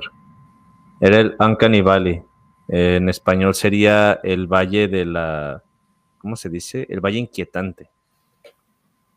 En inglés, Uncanny Valley. Y este te lo voy a leer desde la Wikipedia. Que quede constancia de que yo estoy diciendo que lo estoy leyendo de la Wikipedia. En la estética, el Valle Inquietante del inglés Uncanny Valley es una hipótesis en el campo de la robótica y la animación por computadora en 3D, la cual afirma que cuando las réplicas antropomórficas se acercan en exceso a la apariencia y comportamiento de un ser humano real, causan una respuesta de rechazo entre los observadores humanos. Este valle en cuestión es una inclinación en un gráfico propuesto que mide la positividad de la reacción de las personas según el parecido humano. O sea, yo como lo había conocido esto, la primera vez que lo escuché, fue que hay cierto umbral en el que a lo mejor un objeto, en este caso estaban hablando de robots y eso, pero que mientras más se va pareciendo al, al ser humano, se va viendo cada vez más lindo, pero hay cierto momento en el que el parecido es mucho, pero no lo suficiente como para volverlo a considerar algo bello o algo humano, sino que se vuelve perturbador. Y este, Ajá. no solamente pasa con los robots, pasa con otras cosas también. En el arte hay ciertas cosas que es lo que luego lo vuelven tenebroso. Pero es, es cierto rango de parecido donde ya se comienza a, ver así este, que tiene miedo. Voy a seguir leyendo aquí. El término fue acuñado por el profesor experto en robótica Mashiro Mori como Bukimi no Tani Gesho, esto en 1970. La hipótesis se ha vinculado con el concepto de Ernest Jens, bueno, no sé si estoy pronunciándolo correctamente, de la identidad inquietante en el inquietante, ¿qué dice? Perdón, de la identidad inquietante en un ensayo de 1906 titulado En la psicología de lo inquietante. En inglés, On the Psychology of the Un- Uncanny. El, el efecto inquietante del concepto de Jens fue introducido en el campo eh, psicoanalítico por Sigmund Freud en un ensayo de 1919. Eh, este ensayo titulado Das Hamil, bueno, no, no, no sé pronunciar esta cosa, que se traduce a veces como lo ominoso o lo siniestro, aunque también tiene como traducción lo misterioso. Luego, este, voy a leer un poquito esto de la hipótesis, que dice, la hipótesis original de Mori declara que cuando la apariencia de un robot es más humana, la respuesta emocional de un observador humano al robot se irá haciendo cada vez más positiva y empática. Esto hasta cruzar un punto a partir del cual la respuesta se vuelve una fuerte repugnancia. Repugnancia. Sin embargo, cuando la apariencia del robot continúa convirtiéndose menos distinguible que la de un ser humano, la respuesta emocional se vuelve positiva una vez más y se va aproximando a niveles de empatía como los que se dan entre seres humanos. Este bache o valle eh, de respuesta repulsiva entre un robot con apariencia y comportamientos casi humanos y una entidad totalmente humana es lo que llamamos valle inquietante. Este nombre surge de la idea de que un robot es casi humano. El problema es que sea el casi, porque yo, al- como les comentaba, como lo había escuchado, es que puedes, una vez pasando este valle, volver al punto en el que ya se parece a un ser humano ahora sí, y ya no te resulta repugnante, pero si, si se regresa en este valle se va a mantener tenebroso. ¿no? Eh, Y algo, algo también importante del Valle Inquietante es que depende también del, del nivel de estilización que tenga la ilustración o el robot. O sea, por ejemplo, eh, yo qué sé, Homero Simpson. Sí, Homero Simpson, si tú lo llevas a un lenguaje realista, se ve totalmente en Ah, sí. Inquietante, pero como está estilizado, entiendes, ok, es un lenguaje distinto y no genera rechazo.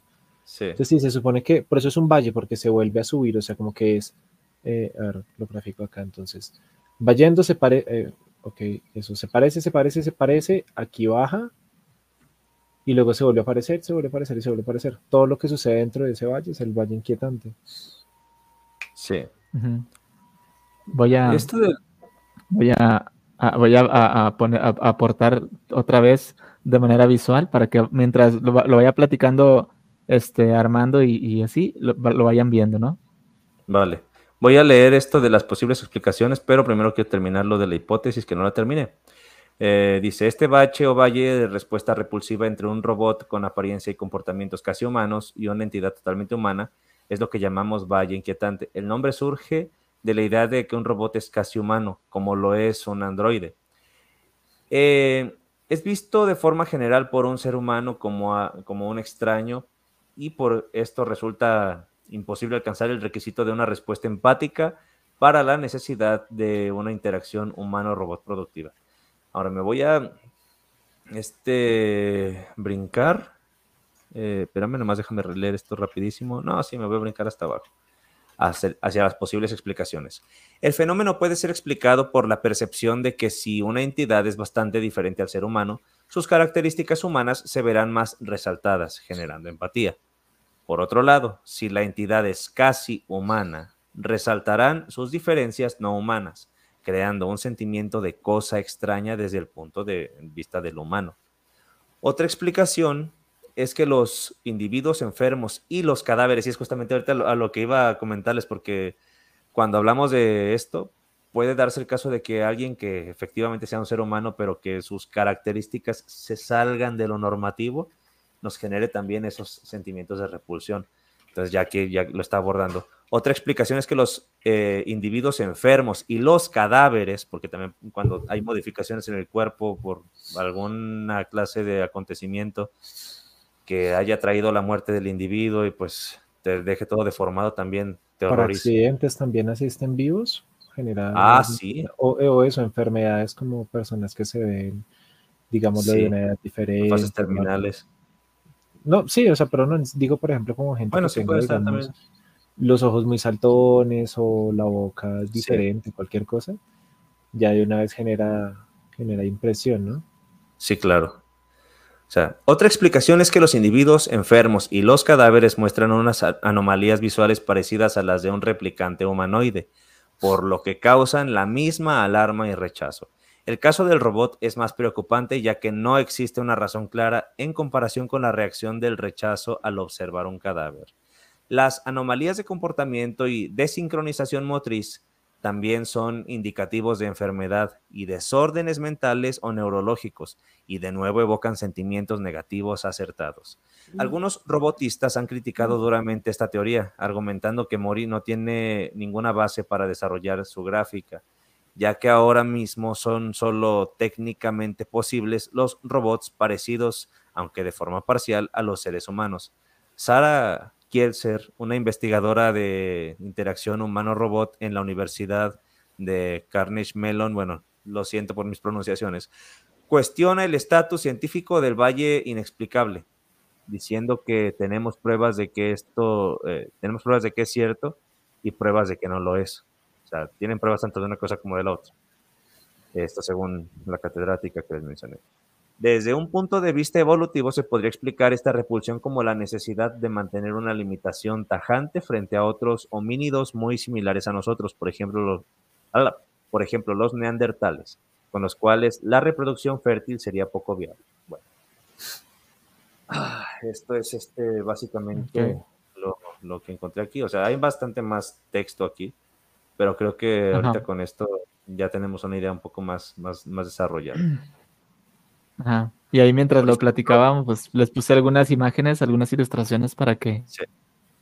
más o menos se vayan dando cuenta. O sea, cuando hay, hay rasgos que dices, pues esto parece humano, pero algo, algo me dice que no lo es. Esto parece te- humano, también- pero algo me dice que no lo es.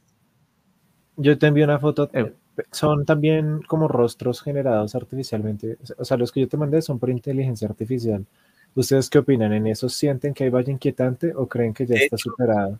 Justamente la primera vez que escuché esto del Valle Inquietante fue eh, en un tema relacionado con las inteligen- inteligencias artificiales y cómo es que cada vez van replicando más lo que sería una creación humana o, o lo que se produce con ar- inteligen- ah, lo que se produce con lo que se produce con inteligencia artificial se parece mucho a lo que produciría un ser humano cada vez más.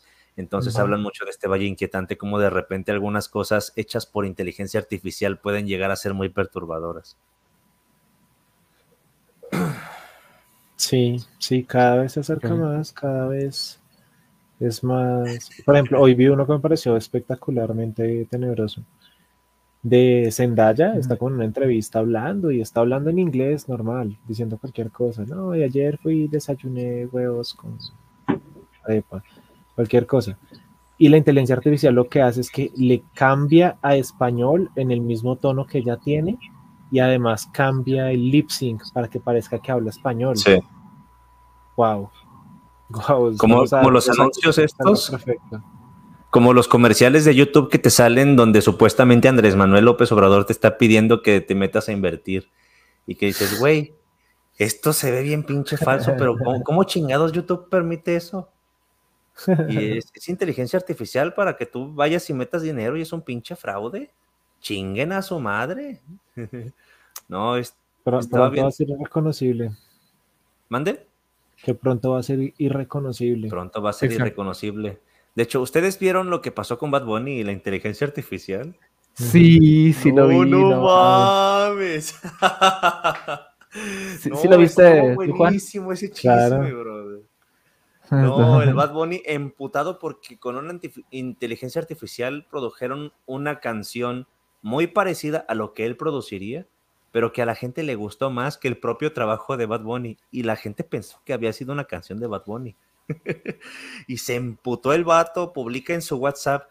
Si te gustó eso de la inteligencia artificial, ya no vayas a mis conciertos, pero con unas pinches faltas de ortografía, ese vato escribe con el culo así bien gacho. Dices, güey, si vas a tener una de estas, pues pásale a tu pinche community manager también el, el control de, de lo que escribes en tus estados públicos.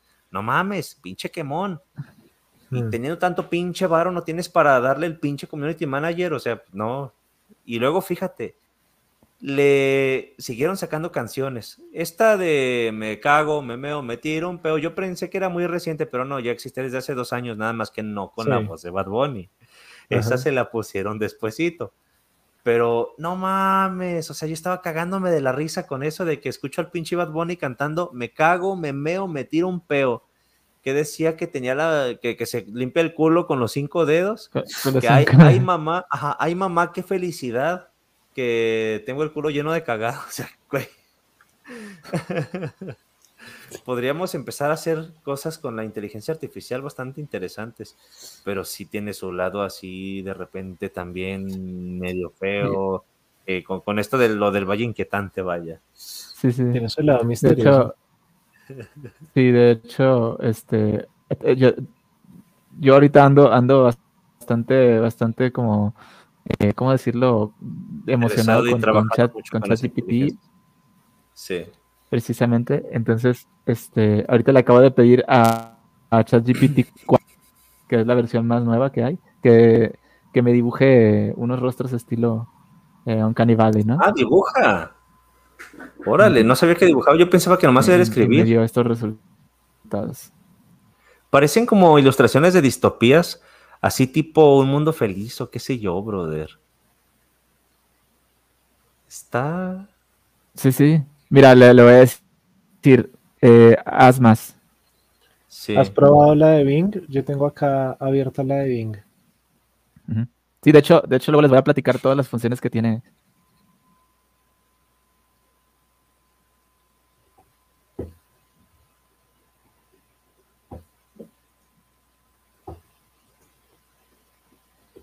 Ahí dice, dale.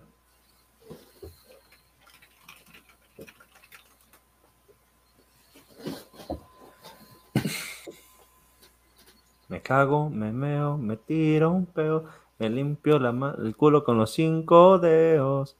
Ay, mamá, qué felicidad, que tengo el culo lleno de caga. No recuerdo si iba así la métrica, pero...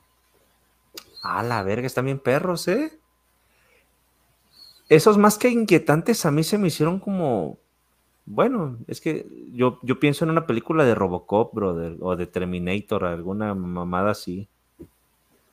Se ven chingones, ¿eh? No, pero quiero que haga algo de verdad perturbador.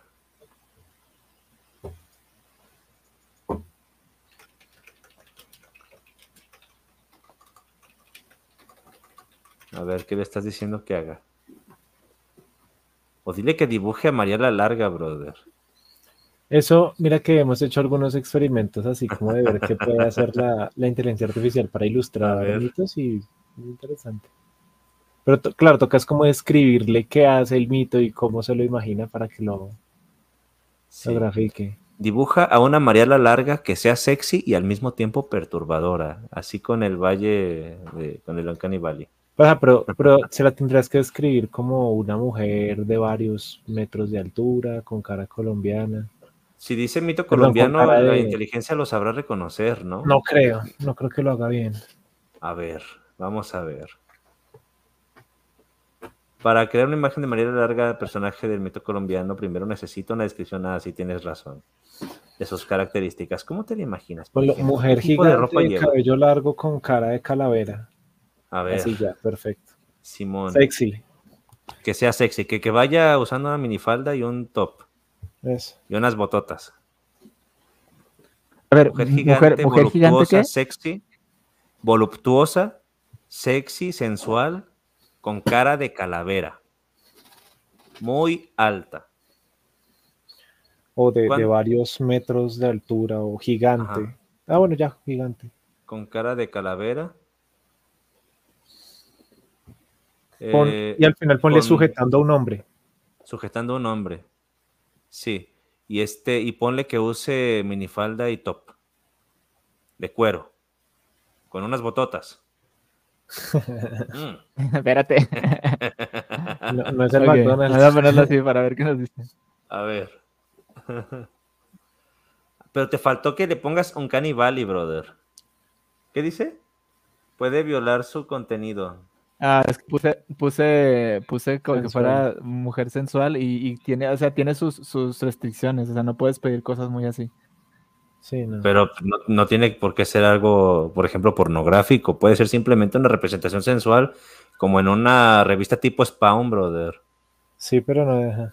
No, no se quiere arriesgar, Dalí. A ver, le tiene miedo al A éxito. ver, igual, igual, igual voy, voy a, voy a quitar tantito la imagen, no vaya a ser que, Ah, vaya si- a hacer una imagen comprometedora aquí. A ver, tú chécala. Si es, Pues si mira es que no, este- eh, pues mira que no, o no, no, no, creo que no, o sea, no, no es algo como, lo que yo, como, lo- ponla. como lo que yo me imaginaba, pero de hecho parece más Entonces, como... ¿Puede mostrar o no? No, no, no, no, o sea, de hecho no tiene nada de sensual, pero bueno. A ver. Ahí sí, sí, ahí ¡Órale! Está perro, ¿eh? O sea, no, no es tan sensuales, pero ¿Cómo lo sujeta el tipo? sí son, sí son diseños parecidos a los colombianos. No, eso En está el- muy mexicano, eso está totalmente mexicano. Ok, pon- ponle mujer colombiana, o sea, con, con- con estética colombiana. A ver. Está chido.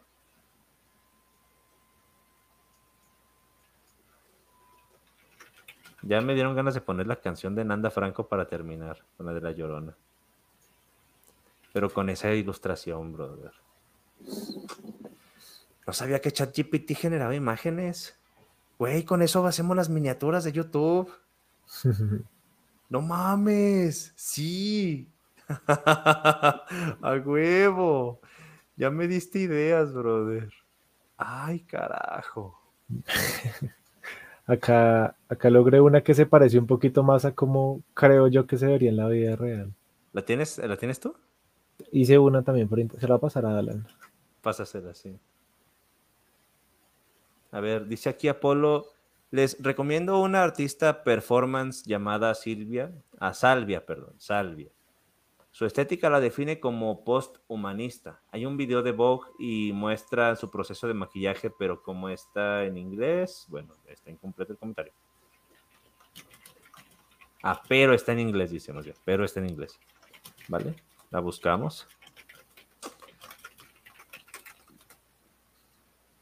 Me interesó esto de la creación de imágenes, ¿eh? Yo les recomiendo la de Bing, me parece muy, muy práctica. Alan, ahí te envié, muy colombiano. te envié una versión.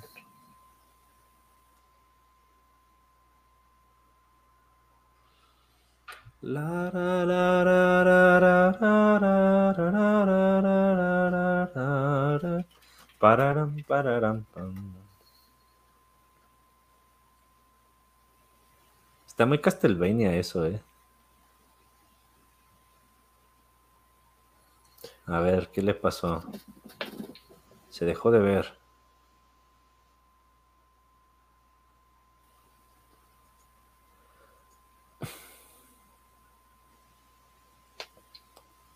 Su estética es extrema, dice. A ver, ya lo quitó. Eh, ¿Pagas un servicio para esa de ChatGPT? Sí, sí, sí. Es, esa es la versión premium. Es la versión 4, de hecho es la versión 4 Ah. Turbo. Voy a hacer un video describiendo cómo funciona ChatGPT 4 Turbo, que es una cosa extraordinaria. O sea, Ah, huevo. les digo, chicos, con la de Bing, esas solo se tienen que loguear y ya les deja hacer lo que quieran. ujú. También, No, o sea, de hecho, de hecho, investigar mucho sobre eso. es bien chistoso porque Bing utiliza ChatGPT y ChatGPT utiliza Bing. Está bien raro. Sí, sí, sí. Es como la orgía esta que hicieron con las con los mitos con la María la Larga y el güey con cuerpo de, de Tu- tuve que quitar, tuve que quitar el, el compartir la pantalla porque se me estaba trabando mucho. Y ya no, Ah, me no estaba escuchando nada. nada. Ya. Dale, no hay lío. Bueno, chicos, Bueno, pues no dimos una idea. ¿qué más les puedo Pues sí, contar? este, Eh, no, no sé, nada más igual, este, eh, me gustaría nada más este, que nos, que nos dijeras, por ejemplo, pues, en general, qué proyectos sobre, sobre ese tipo de, de, de contenido que tienes con, con lo de los mitos y todo, te, te imaginas, o sea, por ejemplo, más para más al futuro, ahorita me decías que ibas a, a abarcar algo sobre videojuegos y otro tipo de cosas, entonces no sé si quisieras platicar.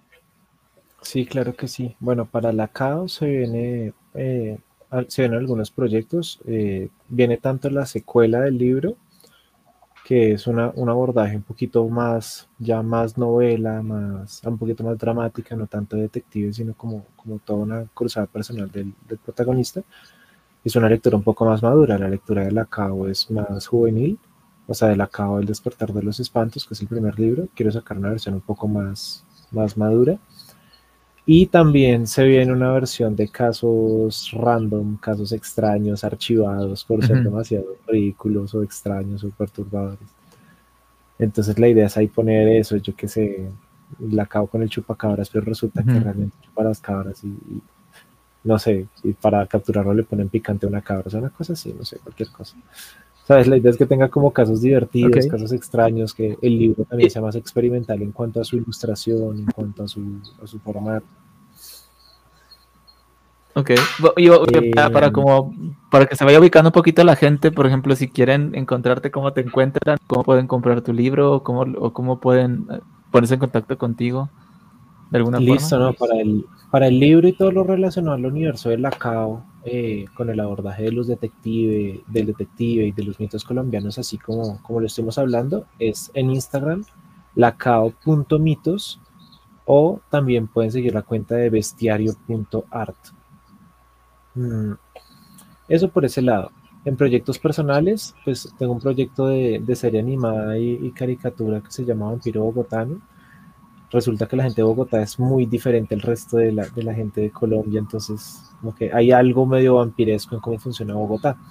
Y a través de eso y de otros elementos también relacionados a la mitología, como por ejemplo el Moan, que es otra criatura de la que pues ya después hablaremos, eh, se incorporan también seres, sí, como seres mitológicos en el mundo contemporáneo para hablar desde, pues, desde sus, sus arquetipos. Es una serie que tengo ahí, que se llama Vampiro Bogotano.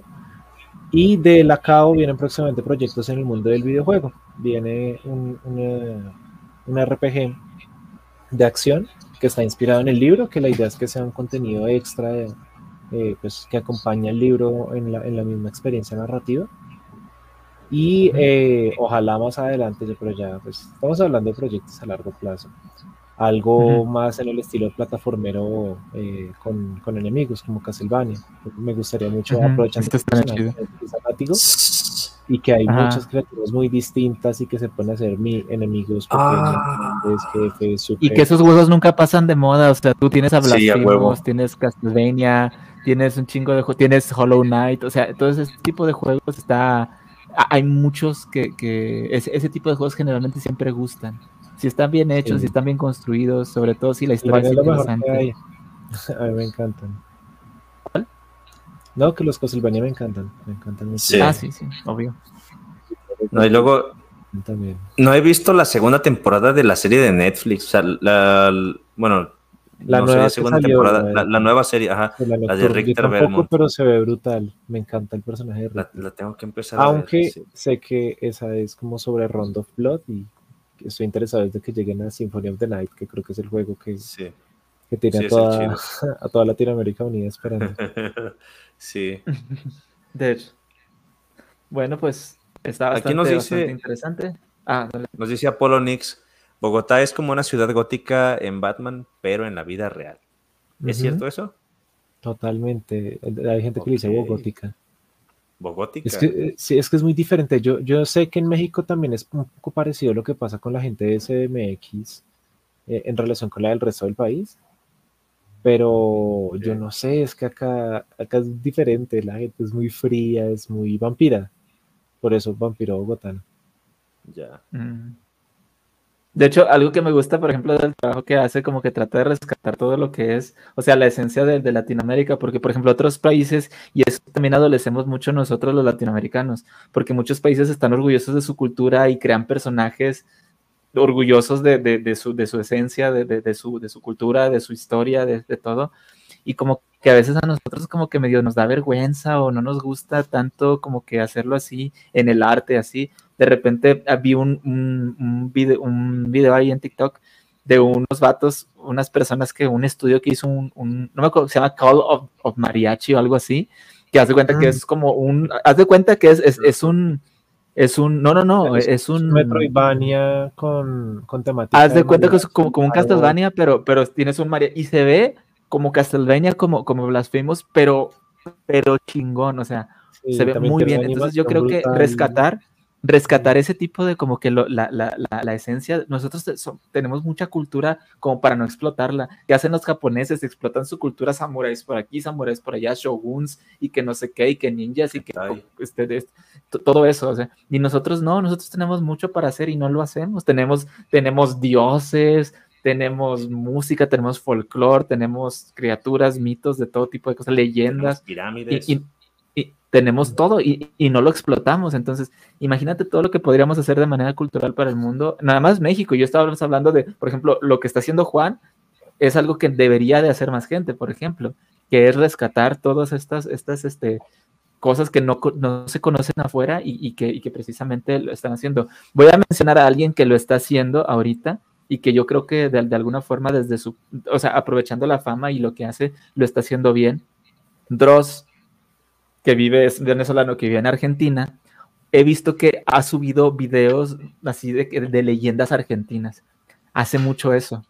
En Argentina tal, pasa tal, tal, tal y tal. Y la historia en Argentina tal, tal, tal, tal. Y en Argentina en, un, en una zona de tal, tal, tal. Como que de alguna forma él dice, ¿sabes qué? Quiero hacer que, las leyendas latinoamericanas, que las cosas que, se cuentan aquí, que no se conocen afuera, resalten, ¿no? Y, él, menciona mucho Argentina porque él allá vive. Entonces, creo que de alguna forma tratar de, darle, visibilidad a las leyendas de Latinoamérica, de, de, los países en, lo, en, los que habitamos. Creo que es una cosa bastante chida y bastante buena. que Yo creo que hay mucho potencial y mucho que escarbar ahí que no se ha hecho.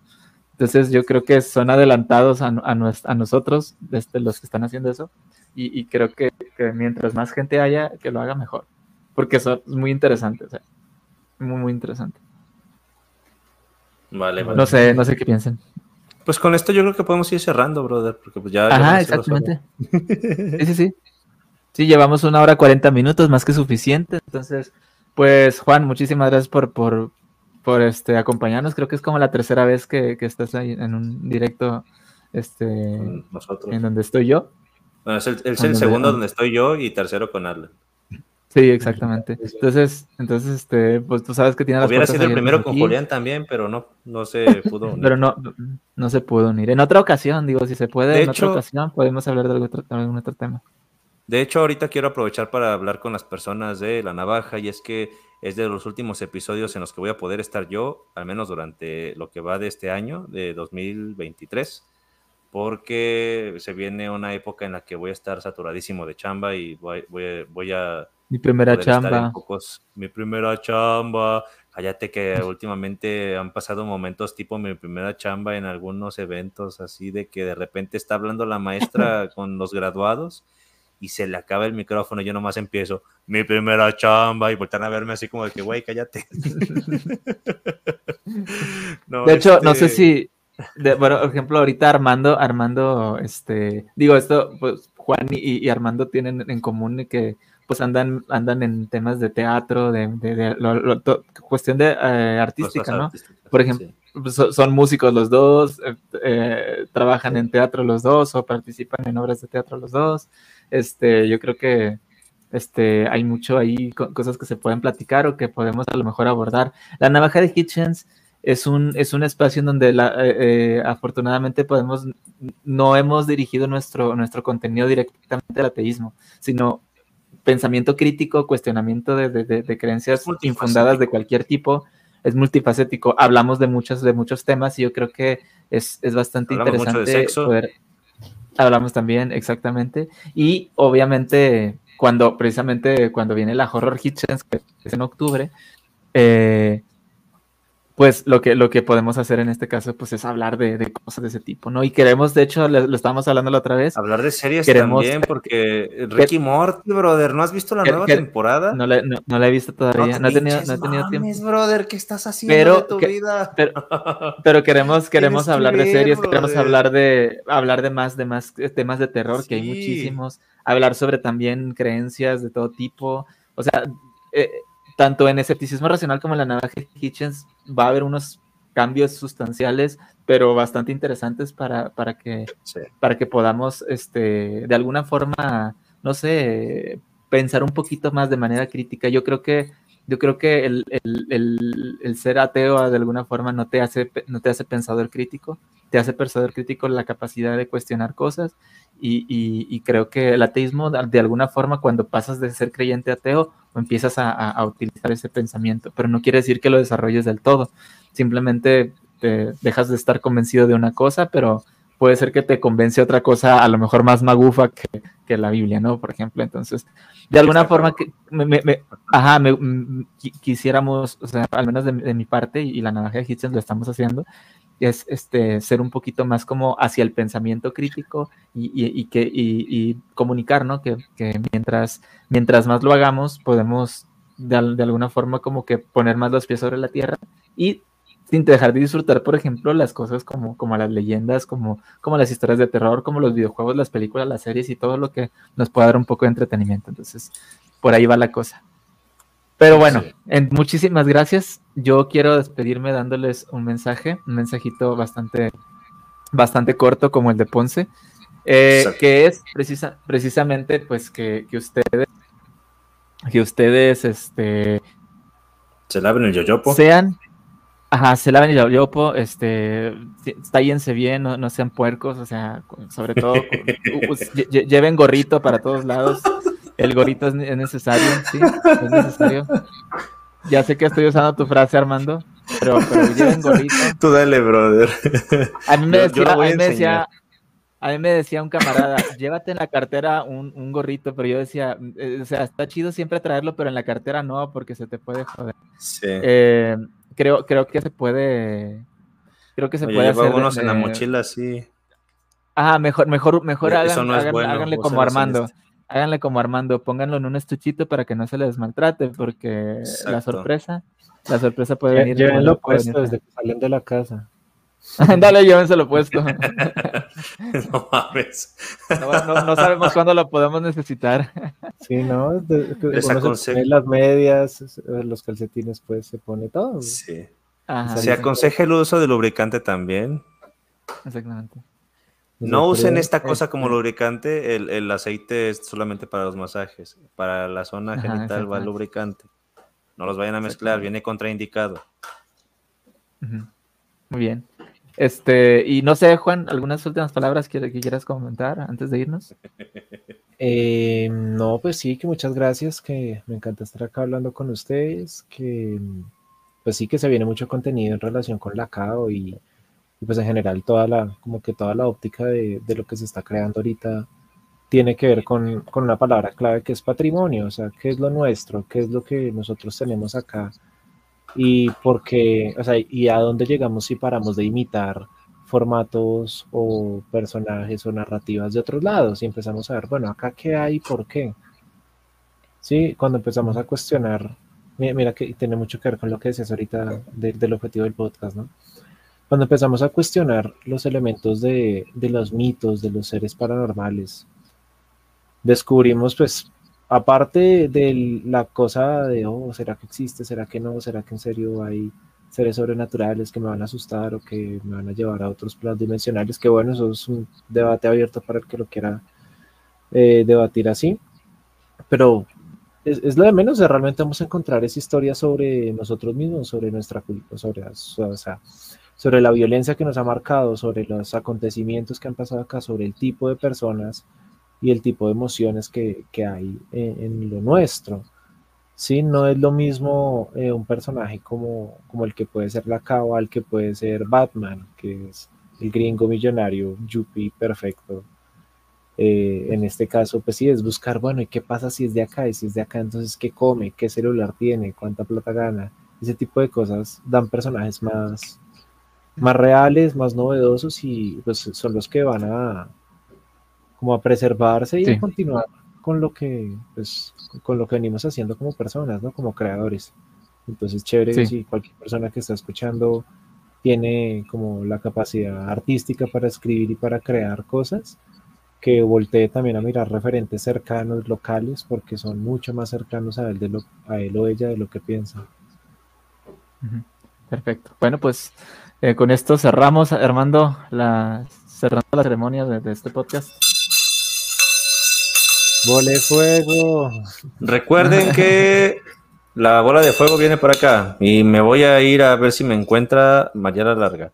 Como dice el señor Julián, y yo diré en su ausencia, recuerden que todo aquello que puede ser afirmado sin evidencia es evidentemente pendejo. Y pues bueno, este, en próximos Gracias. episodios estaremos aquí hablando, espero yo también de las Flos Marie, que es un tema que me interesa muchísimo. Y ya verán ustedes por qué. Por Este, cierto, Sarabi, bendita seas. bendita Gracias por estar seas. por acá. Te mandamos Cuídate mucho. un Gracias abrazo y un. Alan Cuídense mucho. Sí. Que Diosito ¿Cómo, les cómo? bendiga. Que le, que le mandas pura WP. Me, me hizo Pura- gracia. Ah, Pura sí, doble P y pura LP. Como el peso, como el peso pluma. Bueno, en fin, sí, chao, Sí. muchas gracias. Y este, Nos vemos, cuídense que mucho. Puede que este Julián después esté con ustedes, pero yo no porque voy a estar en ah, el espíritu, pero este eh, trataremos de mantener activa la navaja de Hitchens porque ya nos ausentamos bastante. Cuídense mucho y nos vemos en la próxima. Y Apolo. les dejo esta bonita canción que tiene que ver con las tradiciones y los mitos y demás. Y a ver, espérenme, aquí estoy. Y, ah, ¿qué está pasando aquí? Bueno, déjenme usar el mouse porque creo que es más fácil. Es mucho más fácil. ¿Y dónde dejé Nos el vemos. video? Cuídense.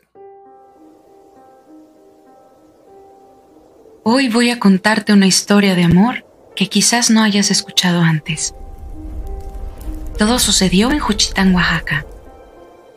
Se dice que un joven acudió a la comunidad para asistir a una fiesta.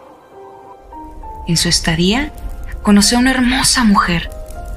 La contempló por primera vez saliendo de una iglesia, vistiendo un huipil precioso como ella. Fue amor a primera vista. El joven de inmediato se propuso conocerla con la intención de conquistarle. Y así fue. Tiempo después, estando profundamente enamorados, acudió con su padre para pedir su mano en matrimonio. Sin embargo, una vez con los preparativos en marcha, los aires de la revolución llegaron a Oaxaca. Él fue reclutado y pronto sería enviado al combate. Antes de partir, al despedirse, un llanto incontenible brotaba de los ojos de su amada, deslavando todos sus anhelos. Él, sabiendo que podría ser la última vez que tuviera a su prometida en sus brazos, le dijo, Recuerdo el día que fuimos al río y las flores del campo parecían llorar. Contigo las nubes de mi cielo no son nada y el sol cela tu sonreír. La guerra me está llamando porque la paz nos ha sido robada. Pero volveré a ti y por nuestra futura familia nunca dejaré de amarte. En esta vida y en la muerte. Pero nunca más volvió.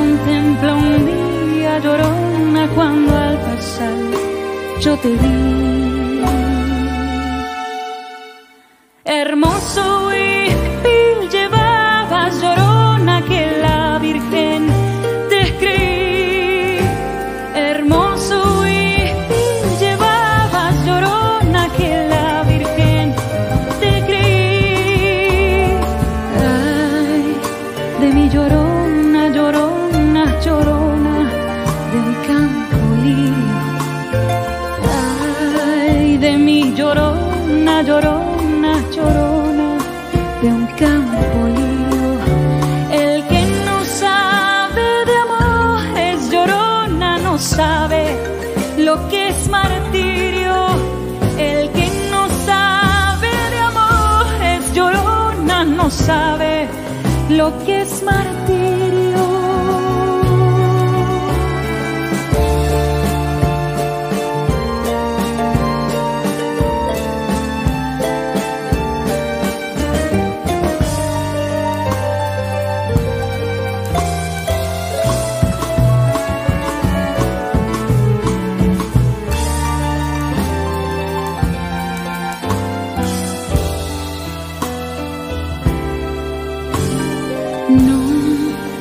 Qué tienen las flores, llorona, las flores de un campo santo.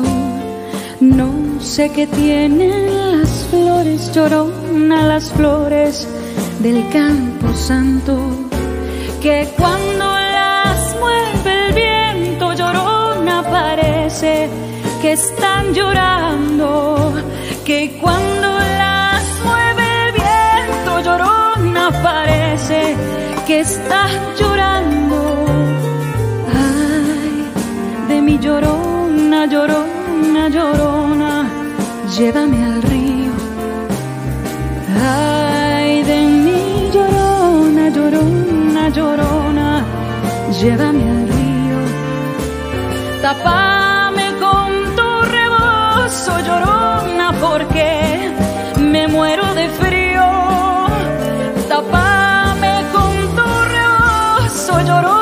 Porque me muero de frío.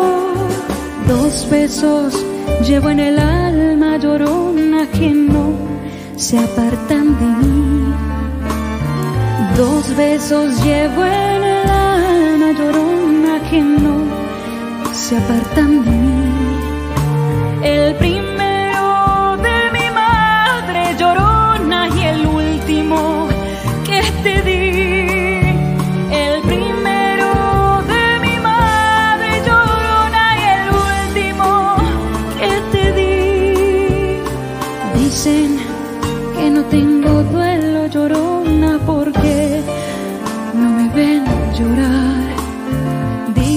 que no tengo duelo, llorona, porque no me ven llorar.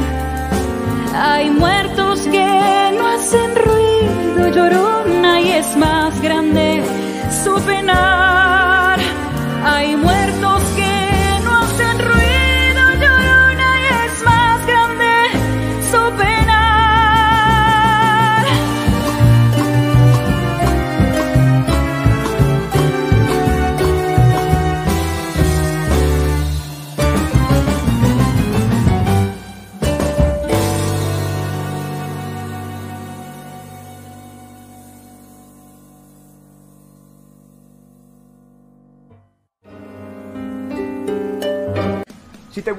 desmadre, suscríbete al canal, deja un buen me gusta y comparte con tus amigos. Esperamos leerte también en la caja de comentarios. No olvides sintonizarnos en próximas emisiones y que la fuerza te acompañe. Hasta vernos de nuevo.